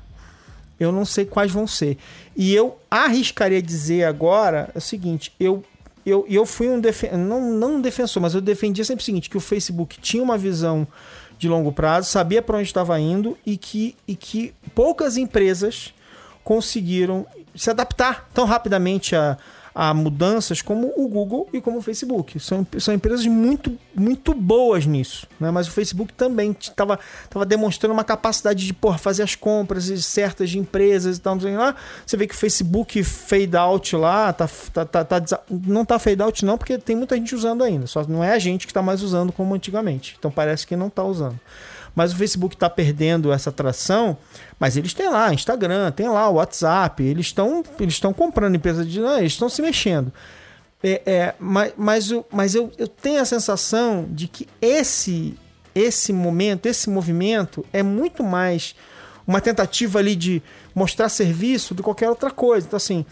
É, Que eles estão precisando agora, né? eu acho, eu, eu, eu tenho essa sensação, e eu vou ser, obviamente, humilhado e desconfirmado nos próximos anos, de que esse trem aí, que o, Fe- o Facebook está tentando dizer que vai pegar, mas não está longe de, de, de, de- Não, ser um jogo ganho. Isso que foi entendeu? É. legal, né, Marão? Isso que foi legal, assim, acho que na nossa discussão aqui, o bom é que a gente não deixou o Zuckerberg pautar uma parada que é tão importante e que a gente sabe que vai acontecer. E eu acho que um pouco do que a gente tá falando é, cara, a gente vai deixar de novo esses malucos pautar uma coisa dessa. É uma discussão tão legal pra deixar o Zuckerberg pautar, sabe? Então, e ao mesmo tempo a gente sabe que vai rolar, já tá rolando. E é isso que eu tô falando, cara. A gente tem problemas bizarros com o Instagram, que não é nada imersivo. tipo, e assim, E já a tá metade das. do- né, entendeu? Então, assim, e ao mesmo tempo eu fico pensando, eu tava vendo sobre aquele Biosfere 2, que era um projeto, acho que a gente já deve ter falado aqui, né? Que era um projeto que Steve Bannon tava, e aí os caras criavam um planeta, botavam os cientistas lá dentro, e aí os cientistas começou a faltar oxigênio, os caras ficaram sufocados, os caras começavam a ter depressão, os cientistas começaram a brigar dentro desse mini mundo, dentro do universo, dentro do, do estado do Arizona. É tipo, cara, a gente já fez vários projetos que são mó legais, a gente já consegue mapear um monte de problema que dá quando você deixa um monte de maluco trancado num mundozinho com recursos poucos e parece que a gente não aprende nada dessas experiências, sabe? Quando se vê, a gente simula. Pra mim é a mesma coisa desse cigarro a vapor, sabe? Tipo assim, cara, lança uma parada, tipo. Quando você vai ver, tem doença nova por causa do cigarro a vapor, que a gente não Pois é. sabia. tipo assim, não é uma alternativa pra quem parou de fumar. E aí você fala, cara, sério que ninguém apertou o botão vermelho antes e falou, então, galera. É, Eu acho que pode dar ruim essa questão do vaporzinho. Ela não é uma solução pra quem vai parar de fumar, né? E eu acho que a gente acaba sempre fazendo isso. A gente acha que vai ser uma coisa melhor e substitutiva, e quando a gente vê, a gente só sobrepõe camadas de problemas, sabe? A gente cria novos problemas. Muito Essa bem. palavra super feliz, super pra cima. A gente- energia aqui, lá. ó. Lá em cima. Energia Opa. lá em cima, a gente vai pro qual é a boa. Vamos? Vamos. Qual é a boa? Qual é a boa?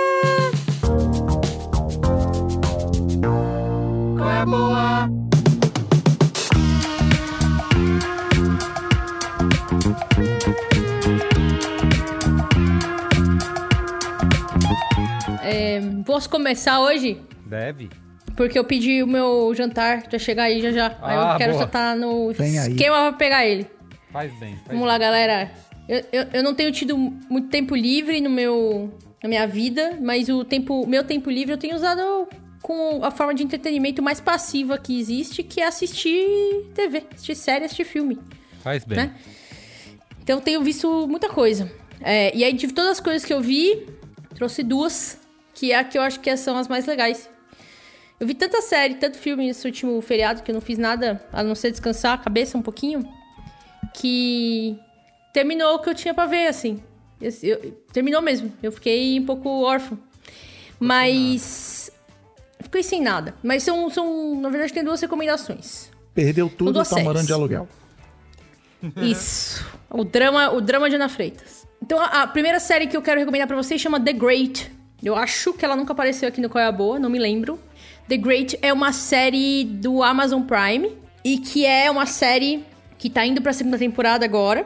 Conta a história da Catarina a Grande, que foi a, a primeira imperatriz russa, né? A mulher que, que a mulher que que ocupou essa, essa cadeira na Rússia. É, ela não é russa, não era russa, ela era polonesa.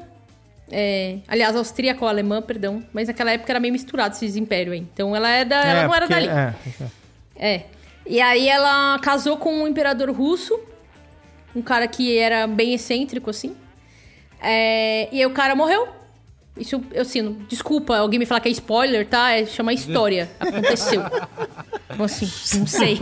É, é, o cara morreu e ela sumiu e ela era muito, muito ligada no, no, no- no iluminismo francês, que tava super bombando, usando muito na época. Tava em alta e ela curtia muito essa vibe do, da- das pessoas, né, do, do direito à vida e do direito ao intelecto e da ideia de que as pessoas todas ali têm, né, suas vontades e, que mulheres também são seres humanos. Esse conceito super inovador, ela era bem ligada nesse conceito. É, e ela levou, tentou levar um pouquinho disso pra, pra Rússia, que, que não estava ligada nessas tendências mais europeias. É, mas a série em si, e quando eu falo isso, tipo, pode ser qualquer coisa a série, né? A série em si tem uma pegada muito, muito. De um humor muito inesperado, assim, cara. É. é o, o, a maneira como eles retratam esse imperador russo, de uma maneira caricata.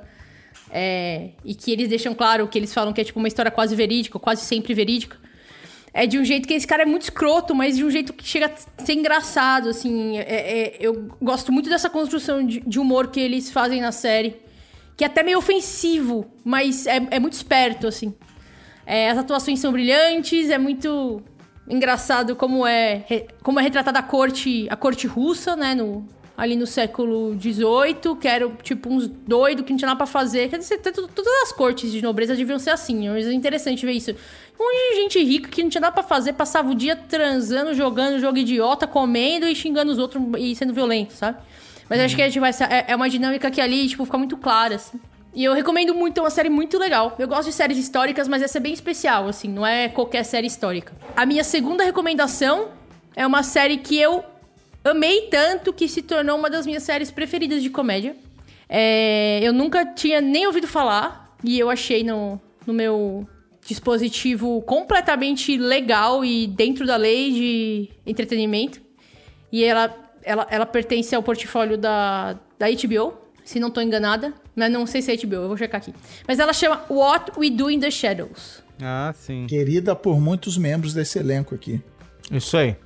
É, What, We Do, What We Do in the Shadows era um filme, né? Foi um filme primeiro. É, e aí, enfim, virou uma série, não é da HBO, correção, é, tá no Star Plus. E aí tem alguns foi, streamings Foi um aí. mockumentary do, do é um mockumentary. É um mockumentary, então é um documentário falso. Pra quem não sabe o que é um documentário falso, é tipo um The Office, que é filmado como se fosse um documentário. Só que é um mockumentary filmado na casa de três vampiros, que são vampiros aí há, há centenas de anos, mas estão vivos ainda nos dias de hoje. Eles moram.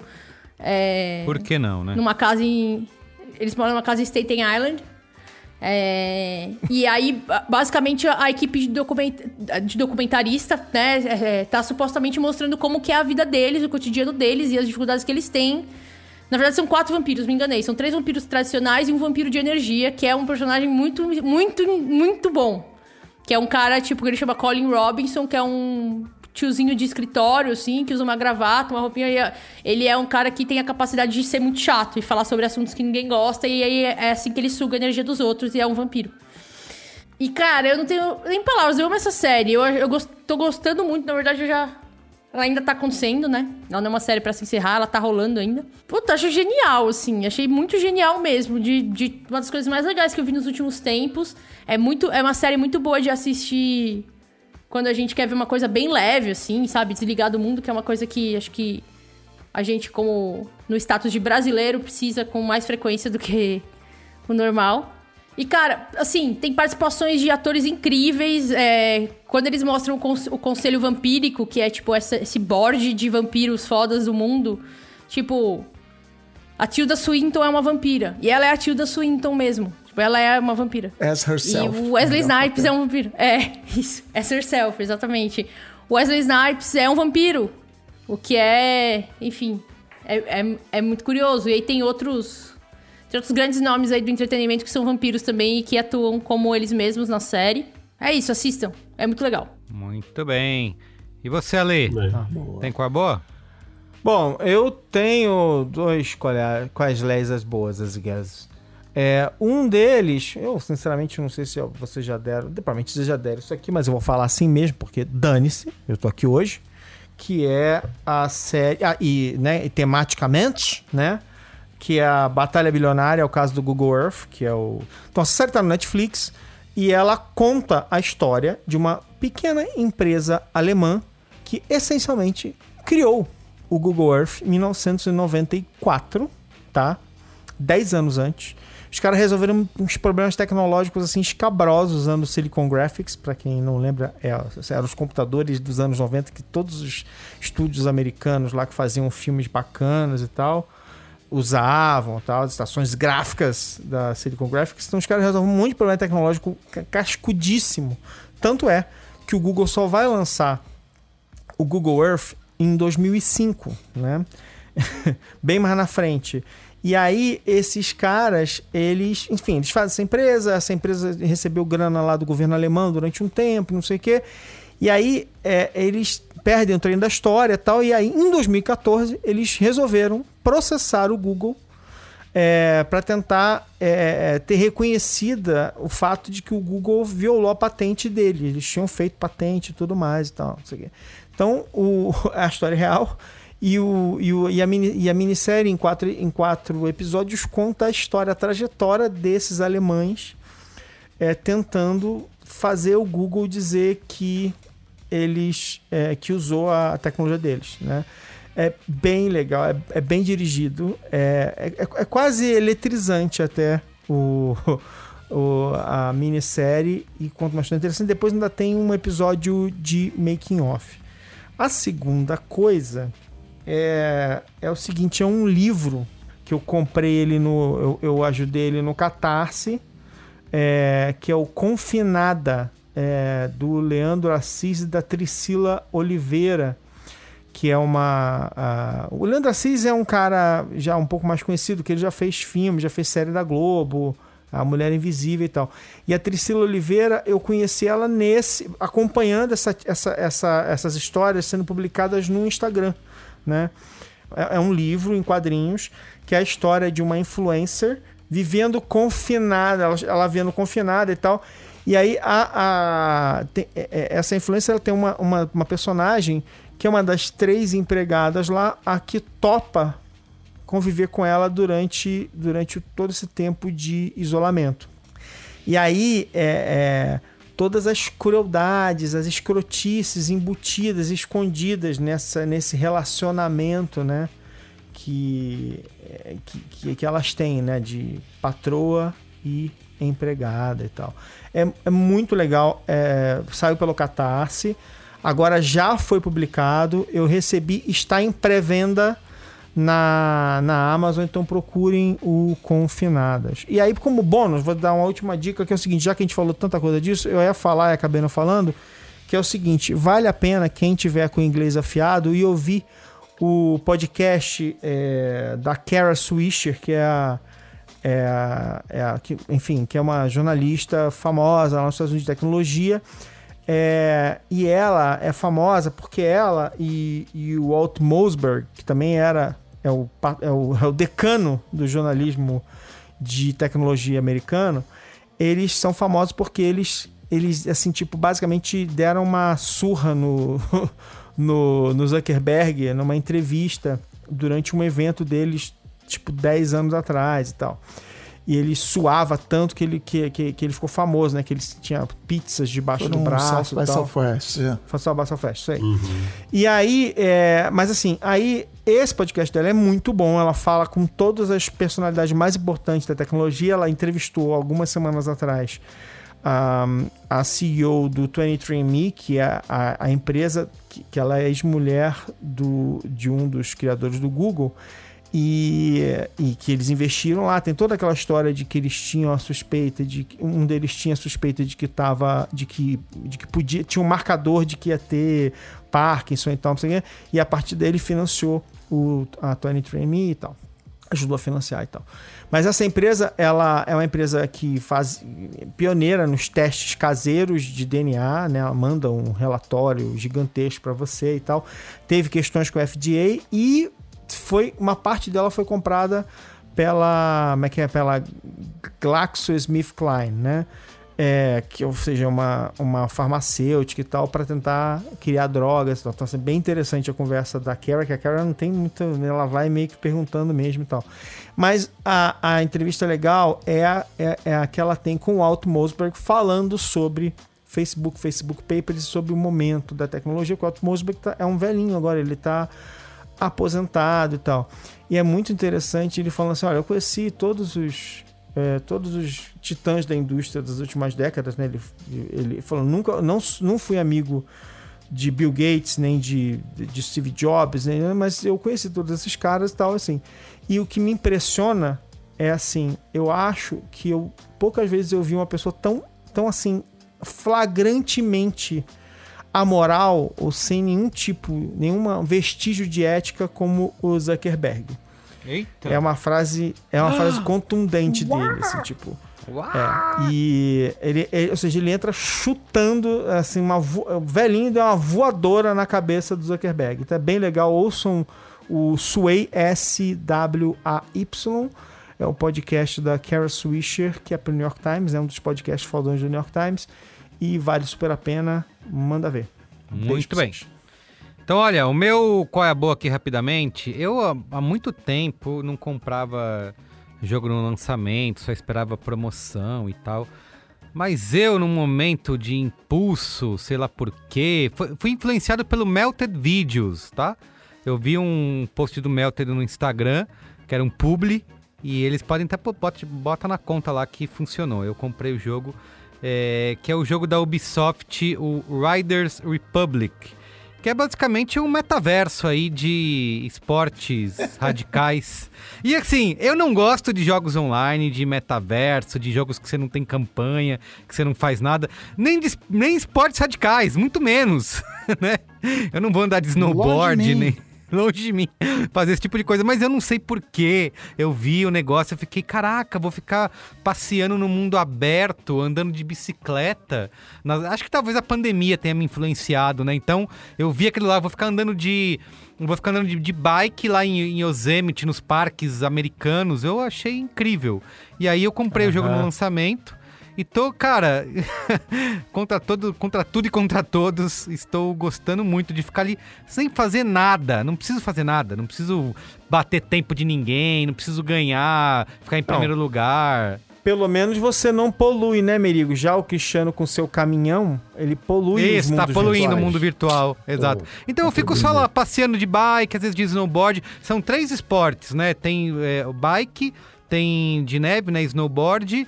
É, é, e tem, Tem um traje planador, Merigo, né, sabe? gente? Aquele traje que você fica planando, assim, voando. Mas com E tem- foguetinho. com foguetinho. é, tem, tem a Base- versão com base foguetinho. jump. Tem a versão com foguetinho e a versão sem foguetinho. Tem os dois tipos. Cara, então assim, passeando naquele mundo, sei lá, achei zen. E tem o mo- Metaverso. Metaverso. e, tem, e tem o modo zen também, que você, você pode jogar offline sem ter ninguém presente. Mas eu tô lá, assim, eu, eu tô no online, você encontra as pessoas passeando. Cara, eu, por algum motivo esse jogo me, me pegou, assim, acho que é o primeiro... Até por isso, né, como a Ubisoft é a, é a Ubisoft é o McDonald's dos games, né? Eles não te exigem muita coisa pra você... São calorias vazias, mas gostosas, né? Então... Ele- eles não te exigem que você seja o, o as, né, da, da bike, que você faça o melhor tempo, que você faça mil manobras. Não, tudo bem, se você quiser ser o cara fera da manobra, você pode treinar e ser esse cara. Mas se você quiser só passear e se divertir, eles têm coisas, recompensas boas pra essa pessoa. Então serve, tem, tem servido pra mim. Tem recompensas legais eu me sentir avançando e sendo o cara legal nesse mundo dos esportes radicais dentro do Aham. Riders Republic. Então recomendo a todos. Por enquanto tá no E preço ele é cheio. metaverso também porque ele tem roupinha. Tem roupinha, eles são. É o mesmo esquema do Fortnite lá. Todas, todo dia tem roupinha nova. Você pode botar. O Fortnite fez isso, né? O que, que o Fortnite fez com os games? Então agora tem que ter fantasia, cabeça de panda, cabeça de girafa, roupa do Chapolin. Então todo dia você entra lá na lojinha e tem coisas diferentes pra você ser esse cara lá é, é, e criar o seu próprio personagem nesse metaverso aí. Que eles estão prometendo. É, é isso, né? Conteúdo infinito, toda semana coisa nova. Game as a Service. Exato, olha aí, é o bom de trazer especialista como Olha Dias. É isso, ele, exatamente. Então eles vão ficar atualizando esse jogo aí o resto da vida. Eu tô me divertindo pra caramba. Porque, e assim, cara, eu posso dizer o seguinte: fazia tempo que eu não tava, eu não tava jogando nada, né? Falar, ah, não tô com vontade, eu não tô afim, sei lá por quê. Tantos jogos aí, eu não quero jogar. O Far Cry 6 também da Ubisoft, que eu sou super fã de Far Cry. Ah, vou deixar pra depois, quando tiver na promo, 100 reais eu jogo. Mas esse jogo, por algum motivo, deu um clique na o minha Riders cabeça. vai ser isso. Vai ser na promo. Quando tiver na promo, eu pego. Pois é, eu fui lá, paguei o preço cheio e não me arrependo de nada! Riders Republic, pode jogar aí, tem PS4, PS5, Xbox, PC, tem pra, pra coisa toda. Então é isso. Boa. Ô, Mendonça, vai lá. E Léo, é, a Ana falou essa questão, né, de ver séries leves, curtinhas e tal. Eu, tipo, meu, fiquei maratonando série e tal, e aí o meu descanso foi ver os curtas no, na plataforma Mubi. E, cara, me deparei com um curta maravilhoso, 18 minutos, do Jafar Panahi, que é um diretor iraniano daquela primeira leva, fez Tax Tiran, enfim. Cara, tem um documentário dele que chama Riding, filmado com um celular. Simplesmente 18 minutos. Puta história. Puta história. Então aqui a gente falando de tecnologia, de imersão, blá blá blá blá blá blá. Cara, a gente sabe nem usar o que a gente tem na mão ainda direito. E aí quando você vê uns caras, gênios do cinema, que só tem uma boa história, e é, é uma. Eu não, eu não posso dar spoiler nenhum, tá? Sobre isso. Mas, mas é muito interessante. Eu queria que vocês assistissem, depois comentassem. Quem assistiu, comente é, comigo nas redes sociais. Mas eu, eu, eu fico pensando muito nisso, sabe? Eu acho que a gente às vezes faz tanta camada de coisas e a gente acaba esquecendo dessa questão de ter uma boa história. Agora eu vou para o outro lugar. Eu vou para a série Invasão na Apple TV. É uma série que eu estou gostando muito. É uma série um pouco polêmica, é, tem uma Por galera quê? que tá meio revolta aí com essa série. Conte mais aí. Muita gente tá odiando, muita gente tá odiando, mas eu acho muito interessante você ter uma série de ficção. Flávia amou, eu achei bem chata. Ixi. Então, cara, eu acho que é muito foda mesmo, assim, propor esse novo olhar sobre série de ficção. É, o, o cara que escreve, enfim, ele até faz uma brincadeira que ele fala meio que é o. É o Simon Kimber, né? Ele fala que é o- ele botou o This Is Us na ficção. E realmente é uma série dramática, a ficção é só um verniz, você realmente tem que se importar com as pessoas, então imagina várias, várias famílias no mundo, em vários lugares do mundo, sendo impactada por uma invasão alienígena. Os primeiros três primeiros episódios têm um ritmo de filme de arte, não tem explosão, não tem ninguém morrendo à toa, até tem. Mas não do jeito que, que seria o normal de um filme de ficção. Mas me parece, Marão, que vai ser aquela série. Tipo um pouco Breaking Bad teve um pouco isso, né? Depois de um tempo as pessoas falam: Meu Deus, vai lá que é foda. Eu acho que vai ser uma série desse tipo. Daqui a um tempo as pessoas vão olhar Eu e vendo, eu quando terminar a primeira temporada, as pessoas vão falar: Meu Deus, é incrível e todo mundo vai olhar. Porque eu tô achando muito Eu, estou, interessante eu essa fui evolução. capturado. Fui capturado, estou vendo, mas ainda estou irritado. É, não, e eu acho que pode dar essa lá. irritação. É, e eu acho que pode. contrariado aqui. Eu, eu, eu até. Cada capítulo que eu via, mano, eu botava Não, no, botava eu no conf- Twitter assim. Eu, eu botava que eu tava confio com no instinto do medo. Oga, tá? Eu confio no teu instinto, Oga. Então, ainda mais Não, você e- falando agora, eu vou até continuar assistindo. Só Olha porque que você bom. me disse que você gostou. Por isso que ele ganha livro e a gente Cara. não ganha. Porque ele é. Eu, eu acho que tem chances, cara, tem chances de surpreender a gente. Tá indo por um caminho muito interessante. Mas eu entendo que se essa série. Eu acho que a estratégia deles é errada. Eu acho que eles tinham que ter jogado a série inteira. Porque realmente você percebe que tem uma construção de personagem que não é o tempo das séries, principalmente de ficção científica. Né? Então, se a galera. Se eu vi críticas parecidas do Duna, sabe? De tipo, a pessoa achar, ai, mas não tem, tem barriga, ai, não tem ritmo.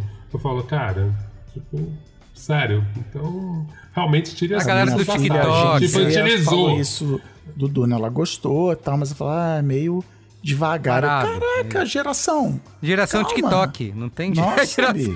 Geração, calma, essa é uma boa. Então, mas é que eu entendo, Um e, e é pro isso que eu futuro. falo, né?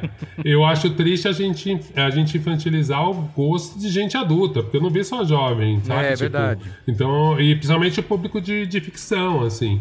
Então eu acho que, putz, foi uma das séries que, pra mim, são uma das mais desafiadoras e mais interessantes. Promissoras, mas é um risco, né, Marão? Pode dar bosta. é, mas é- de mas eu Heroes. acho- é, eu embarquei agora- em Heroes em algum momento. pois é. E depois eu quase morri. Heroes, pra mim, foi uma das eu séries mais morri. traumáticas. É. Mas, não, mas é que eu, eu acho o seguinte, eu acho que. é, eu, eu, eu gosto de. Não tem risco nenhum, né? A gente tá em casa, né? Vendo essa merda. Mas, mas o meu ponto é o seguinte, tipo assim, mas eu acho legal a gente. é, de vez em quando você pega um negócio desse, você. E você continua assistindo, você fala assim, não, cara, que tem coisas boas. É bem produzido, o elenco é bom. Não sei. Eu sou assim, cara, não é possível. Em algum ponto isso vai vai ter vai encaixar alguma coisa. Então eu me importo com, com o personagem A, ou eu me importo com o personagem B. Então você, vo- ou então você conhece, você se acompanha a obra pregressa de quem tá fazendo, e você fala, pô, não, cara, é legal isso aqui, eu, eu vou dar uma olhada e tal. Então acho que assim, isso me faz às vezes ter mais paciência, né? E, e, e tentar ir, ir, ir além e ver mais tempo e tal, não sei o quê. Eu acho que isso é, é algo que, que faz a diferença pra mim. Vamos ver, vamos ver. Vamos ver. Tem lá o. Vamos- vamos tem lá a série né? preferida. A série preferida do Cristiano lá, que é o The Morning Show. Que. É assim. Mas deu uma desgringolada. Mas é, É assim. É assim. Você nunca sabe. Você fica assim, tipo. Vai dar. Vai, vai encaixar. Vai encaixar. Mas eu acho que na verdade é um. Mas eu é- é- não acho ruim. Eu acho que é só assim. Não tá. se- É, é assim. Não tá seguindo algumas. Algumas regras. E a gente fica meio perdido de vez em quando, entendeu? Parece que ele não tem um. É. um- um negócio, o negócio é mais assim, ele vai andando, as coisas vão acontecendo. Mas é que acho que os personagens são meio estranhos. Mas enfim, vamos lá. Não, eu, eu sempre brinco, Marão, que a gente, a gente foi forjado pelo Lost. A gente já entendeu que tem que se divertir no caminho. Jornada. é a que gente importa. já entendeu que a jornada é o que importa e foda-se. Mas eu acho que é uma dessas séries que a gente tem que realmente botar uma ficha ali, que pelo menos tá sendo ousada. Me incomoda a galera errar usando clichê. Essa tá sendo mais ousada, então é interessante. Só por último, quero só reforçar então o que eu comentei no começo do programa, para deixar ele registrado como qual é a boa, a exposição a outra realidade na, no Farol Santander. Ela vai até o dia 16 de janeiro de 2022. Acho que vale a pena ir é, e ter essa experiência de várias obras de imersão aí, de VR, enfim. A dica: chega cedo, que é bem melhor. Chega no primeiro horário, que aí vocês conseguem ver tudo seguidinho, não precisa esperar a gente sair de um lugar pro outro. Enfim, é isso. Até 16 de 25 de setembro de 2020. Tá aí. 25 de setembro. Muito É bem. isso aí. E você, Cris? Diga aí, qual a sua boa? Cara, segunda temporada de Morning Show. Vejam, show, tô pirando. Você tá reclamando tanto que eu tava. Eu tô reclamando, não. Não é- Não é eu que tô reclamando. Olha É, o Marão- É que o reclamar. último, o último episódio aconteceu uma coisa que deixou todo mundo assim. Caralho, cadê o roteirista? Ele foi fumar? Alguém terminou de eu adorei a primeira Não tem temporada. a mínima Adorei. lógica. Depois, não, Eu eu, tô achei gostando que. da eu- segunda, pelo contrário, eu achei. Fez sentido, mas enfim. Gente conversa. Não, aí eu no- acho que faz sentido. Eu acho que faz canais sentido. Que me... Eu acho que faz sentido, enfim. Eu- Sem eu- spoiler. Eu, eu fiquei mais incomodado é porque você começa o episódio e você fala assim, não. É muito clichê, gente. Você já sabe o que vai Ele acontecer. vai- Ah, não, eu acho que tá ele- bom, tá. Eu acho que tudo tele... bem, aí Essa foi minha crítica. A minha crítica é. Ia acontecer isso, ia acontecer isso. Poderia acontecer até agora, que eu acho uma cagada, poderia acontecer agora. Mas não podia ser tão clichê. É, não, mas tá bom. Tudo bem. Poder pode, mas não deve. É só isso. Mas eu tô pirado de, de retratar o, o, o- ambiente profissional, inclusive à luz da pandemia, à luz do que foi a primeira temporada, que foi o Me Too. Uhum. Não, e tá tal, maravilhosa. Esse não é o meu colé boa. Pra, pra ter um colé mais ou menos, também você citou aí do Invasão.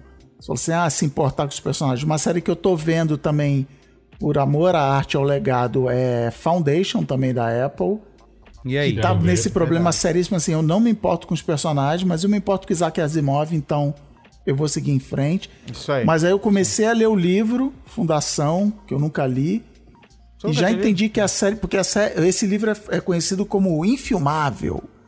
E aí como é que eles resolveram infilmar? Eu falei, Não, a gente me dá a lista de nome de personagem, eu vou usar o nome dos personagens, vou usar o nome dos planetas, e aí a gente vê. Então assim, É o passo que eu Eles quero. É, contam era uma uma história, eles contam uma história que toca alguns pontos da Isso. mitologia, entendeu? E até tem alguns personagens, nessa, principalmente nessa fase inicial, tem personagens na- na- nos primeiros episódios pra mim. Tem personagens que tem os nomes lá, mas eles. Como é, e- e- ainda bem, né? Agora as pessoas estão geralmente pegando as adaptações, estão invertendo, né? Porque sempre era homem, branco, não sei o quê. Então agora geralmente é mulher, é preta, é, então, é homem, é preto. Então, tipo assim, é, é- é oriental. Tipo assim, São outras pessoas, né? Mas, de qualquer maneira, uma das coisas que mais me incomodou no Foundation é, é, é um futuro. É, o futuro, é um futuro, né? Enfim, é um, é um universo mais enfadonho da face da Terra, É. porque. Não, não, assim, eu, eu gostei, tá? Mas, assim, mas é outra coisa assim, cara, todo mundo é. Todo mundo é meio assim, meio anódino, né? E tal. Mas eu gostei de uma coisa genial, que é a ideia. Isso não é spoiler, porque é tipo assim, a primeira, uma das primeiras coisas que acontece, que é assim, é a ideia do, do- da, da tríplice coroa. Tipo assim, são três imperadores, é- são clones, né? Então, um imperador é uma criança, um imperador é o adulto, é o que tá no auge, né? Da, da, da juventude e tal, não sei o quê. E o imperador é, o- é o imperador velho, que deve ser o quê? Ele, ele, é o, ele é o imperador jovem, ele envelheceu. O imperador criança vira tal, e aí o imperador. Aí eles repõem o imperador criança. Aí um dia o É imperador pelo velho final da morre. placa que eles decidem. É. é. Mas é louco, porque eles sempre, eles sempre estão juntos, né? É. Só que aí a ideia, aí eu achei a ideia interessante, assim, do ponto de vista. Cara, que treco mais maneiro que Não, mas que isso, fique claro que eu não tô. Que eu falei de o nome do personagem assim, ah, mudaram, era homem, agora é uma mulher negra, assim. Tipo, Ah. um personagem Ah, claro, até claro. secundário, assim, a, a Salvor Harding, Isso. que tá no livro, assim.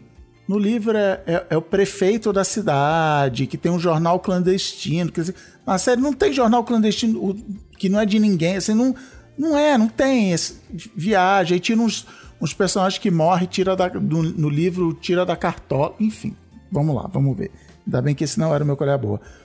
O meu colher boa, eu vou, vou cometer um- uma infração aqui, porque eu quero conectar com o tema que a gente falou hoje. E é um, mas é um colher que eu já dei, mas eu vou dar de novo.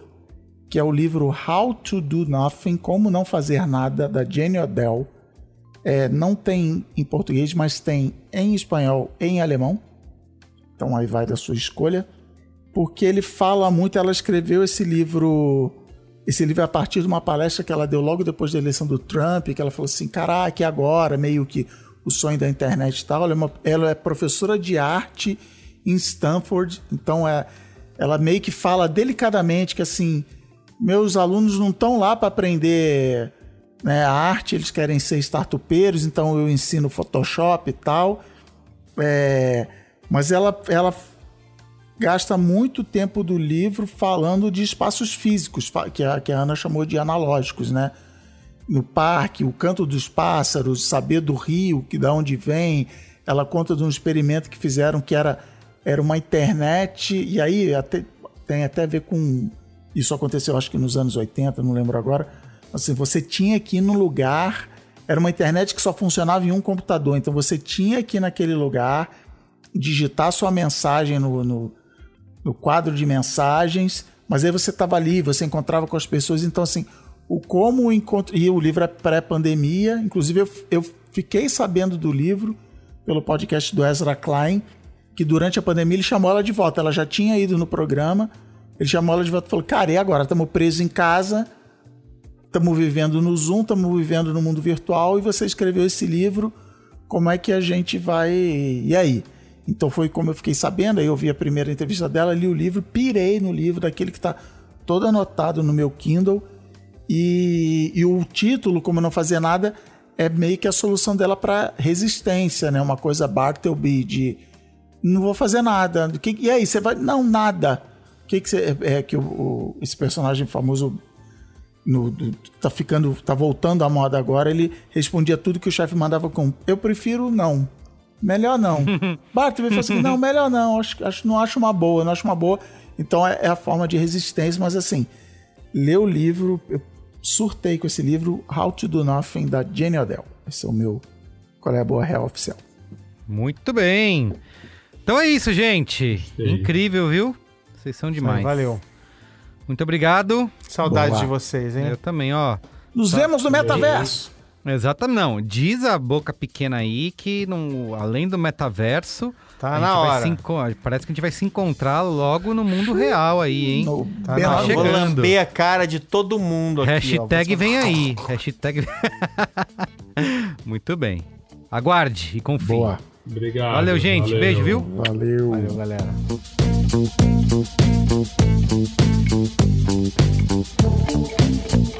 Então é isso, gente. O programa de hoje fica por aqui. Lembrando que o Braincast é uma produção B9, apresentado por mim, Carlos Merigo. Hoje na companhia de Ana Freitas, Cris Dias, Ale Maron e Yoga Mendonça. Eu faço a coordenação geral junto da Juva Lauer e Cris Bartz. A produção é da Beatriz Souza. Apoio à pauta e pesquisa Iago Vinícius. A edição é de Mariana Leão, com a supervisão de Alexandre Potashev e apoio de Andy Lopes.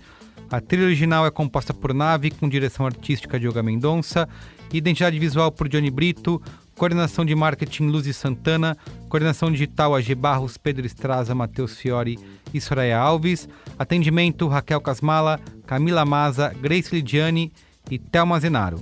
A comercialização exclusiva é da Globo. Valeu, gente. Tchau!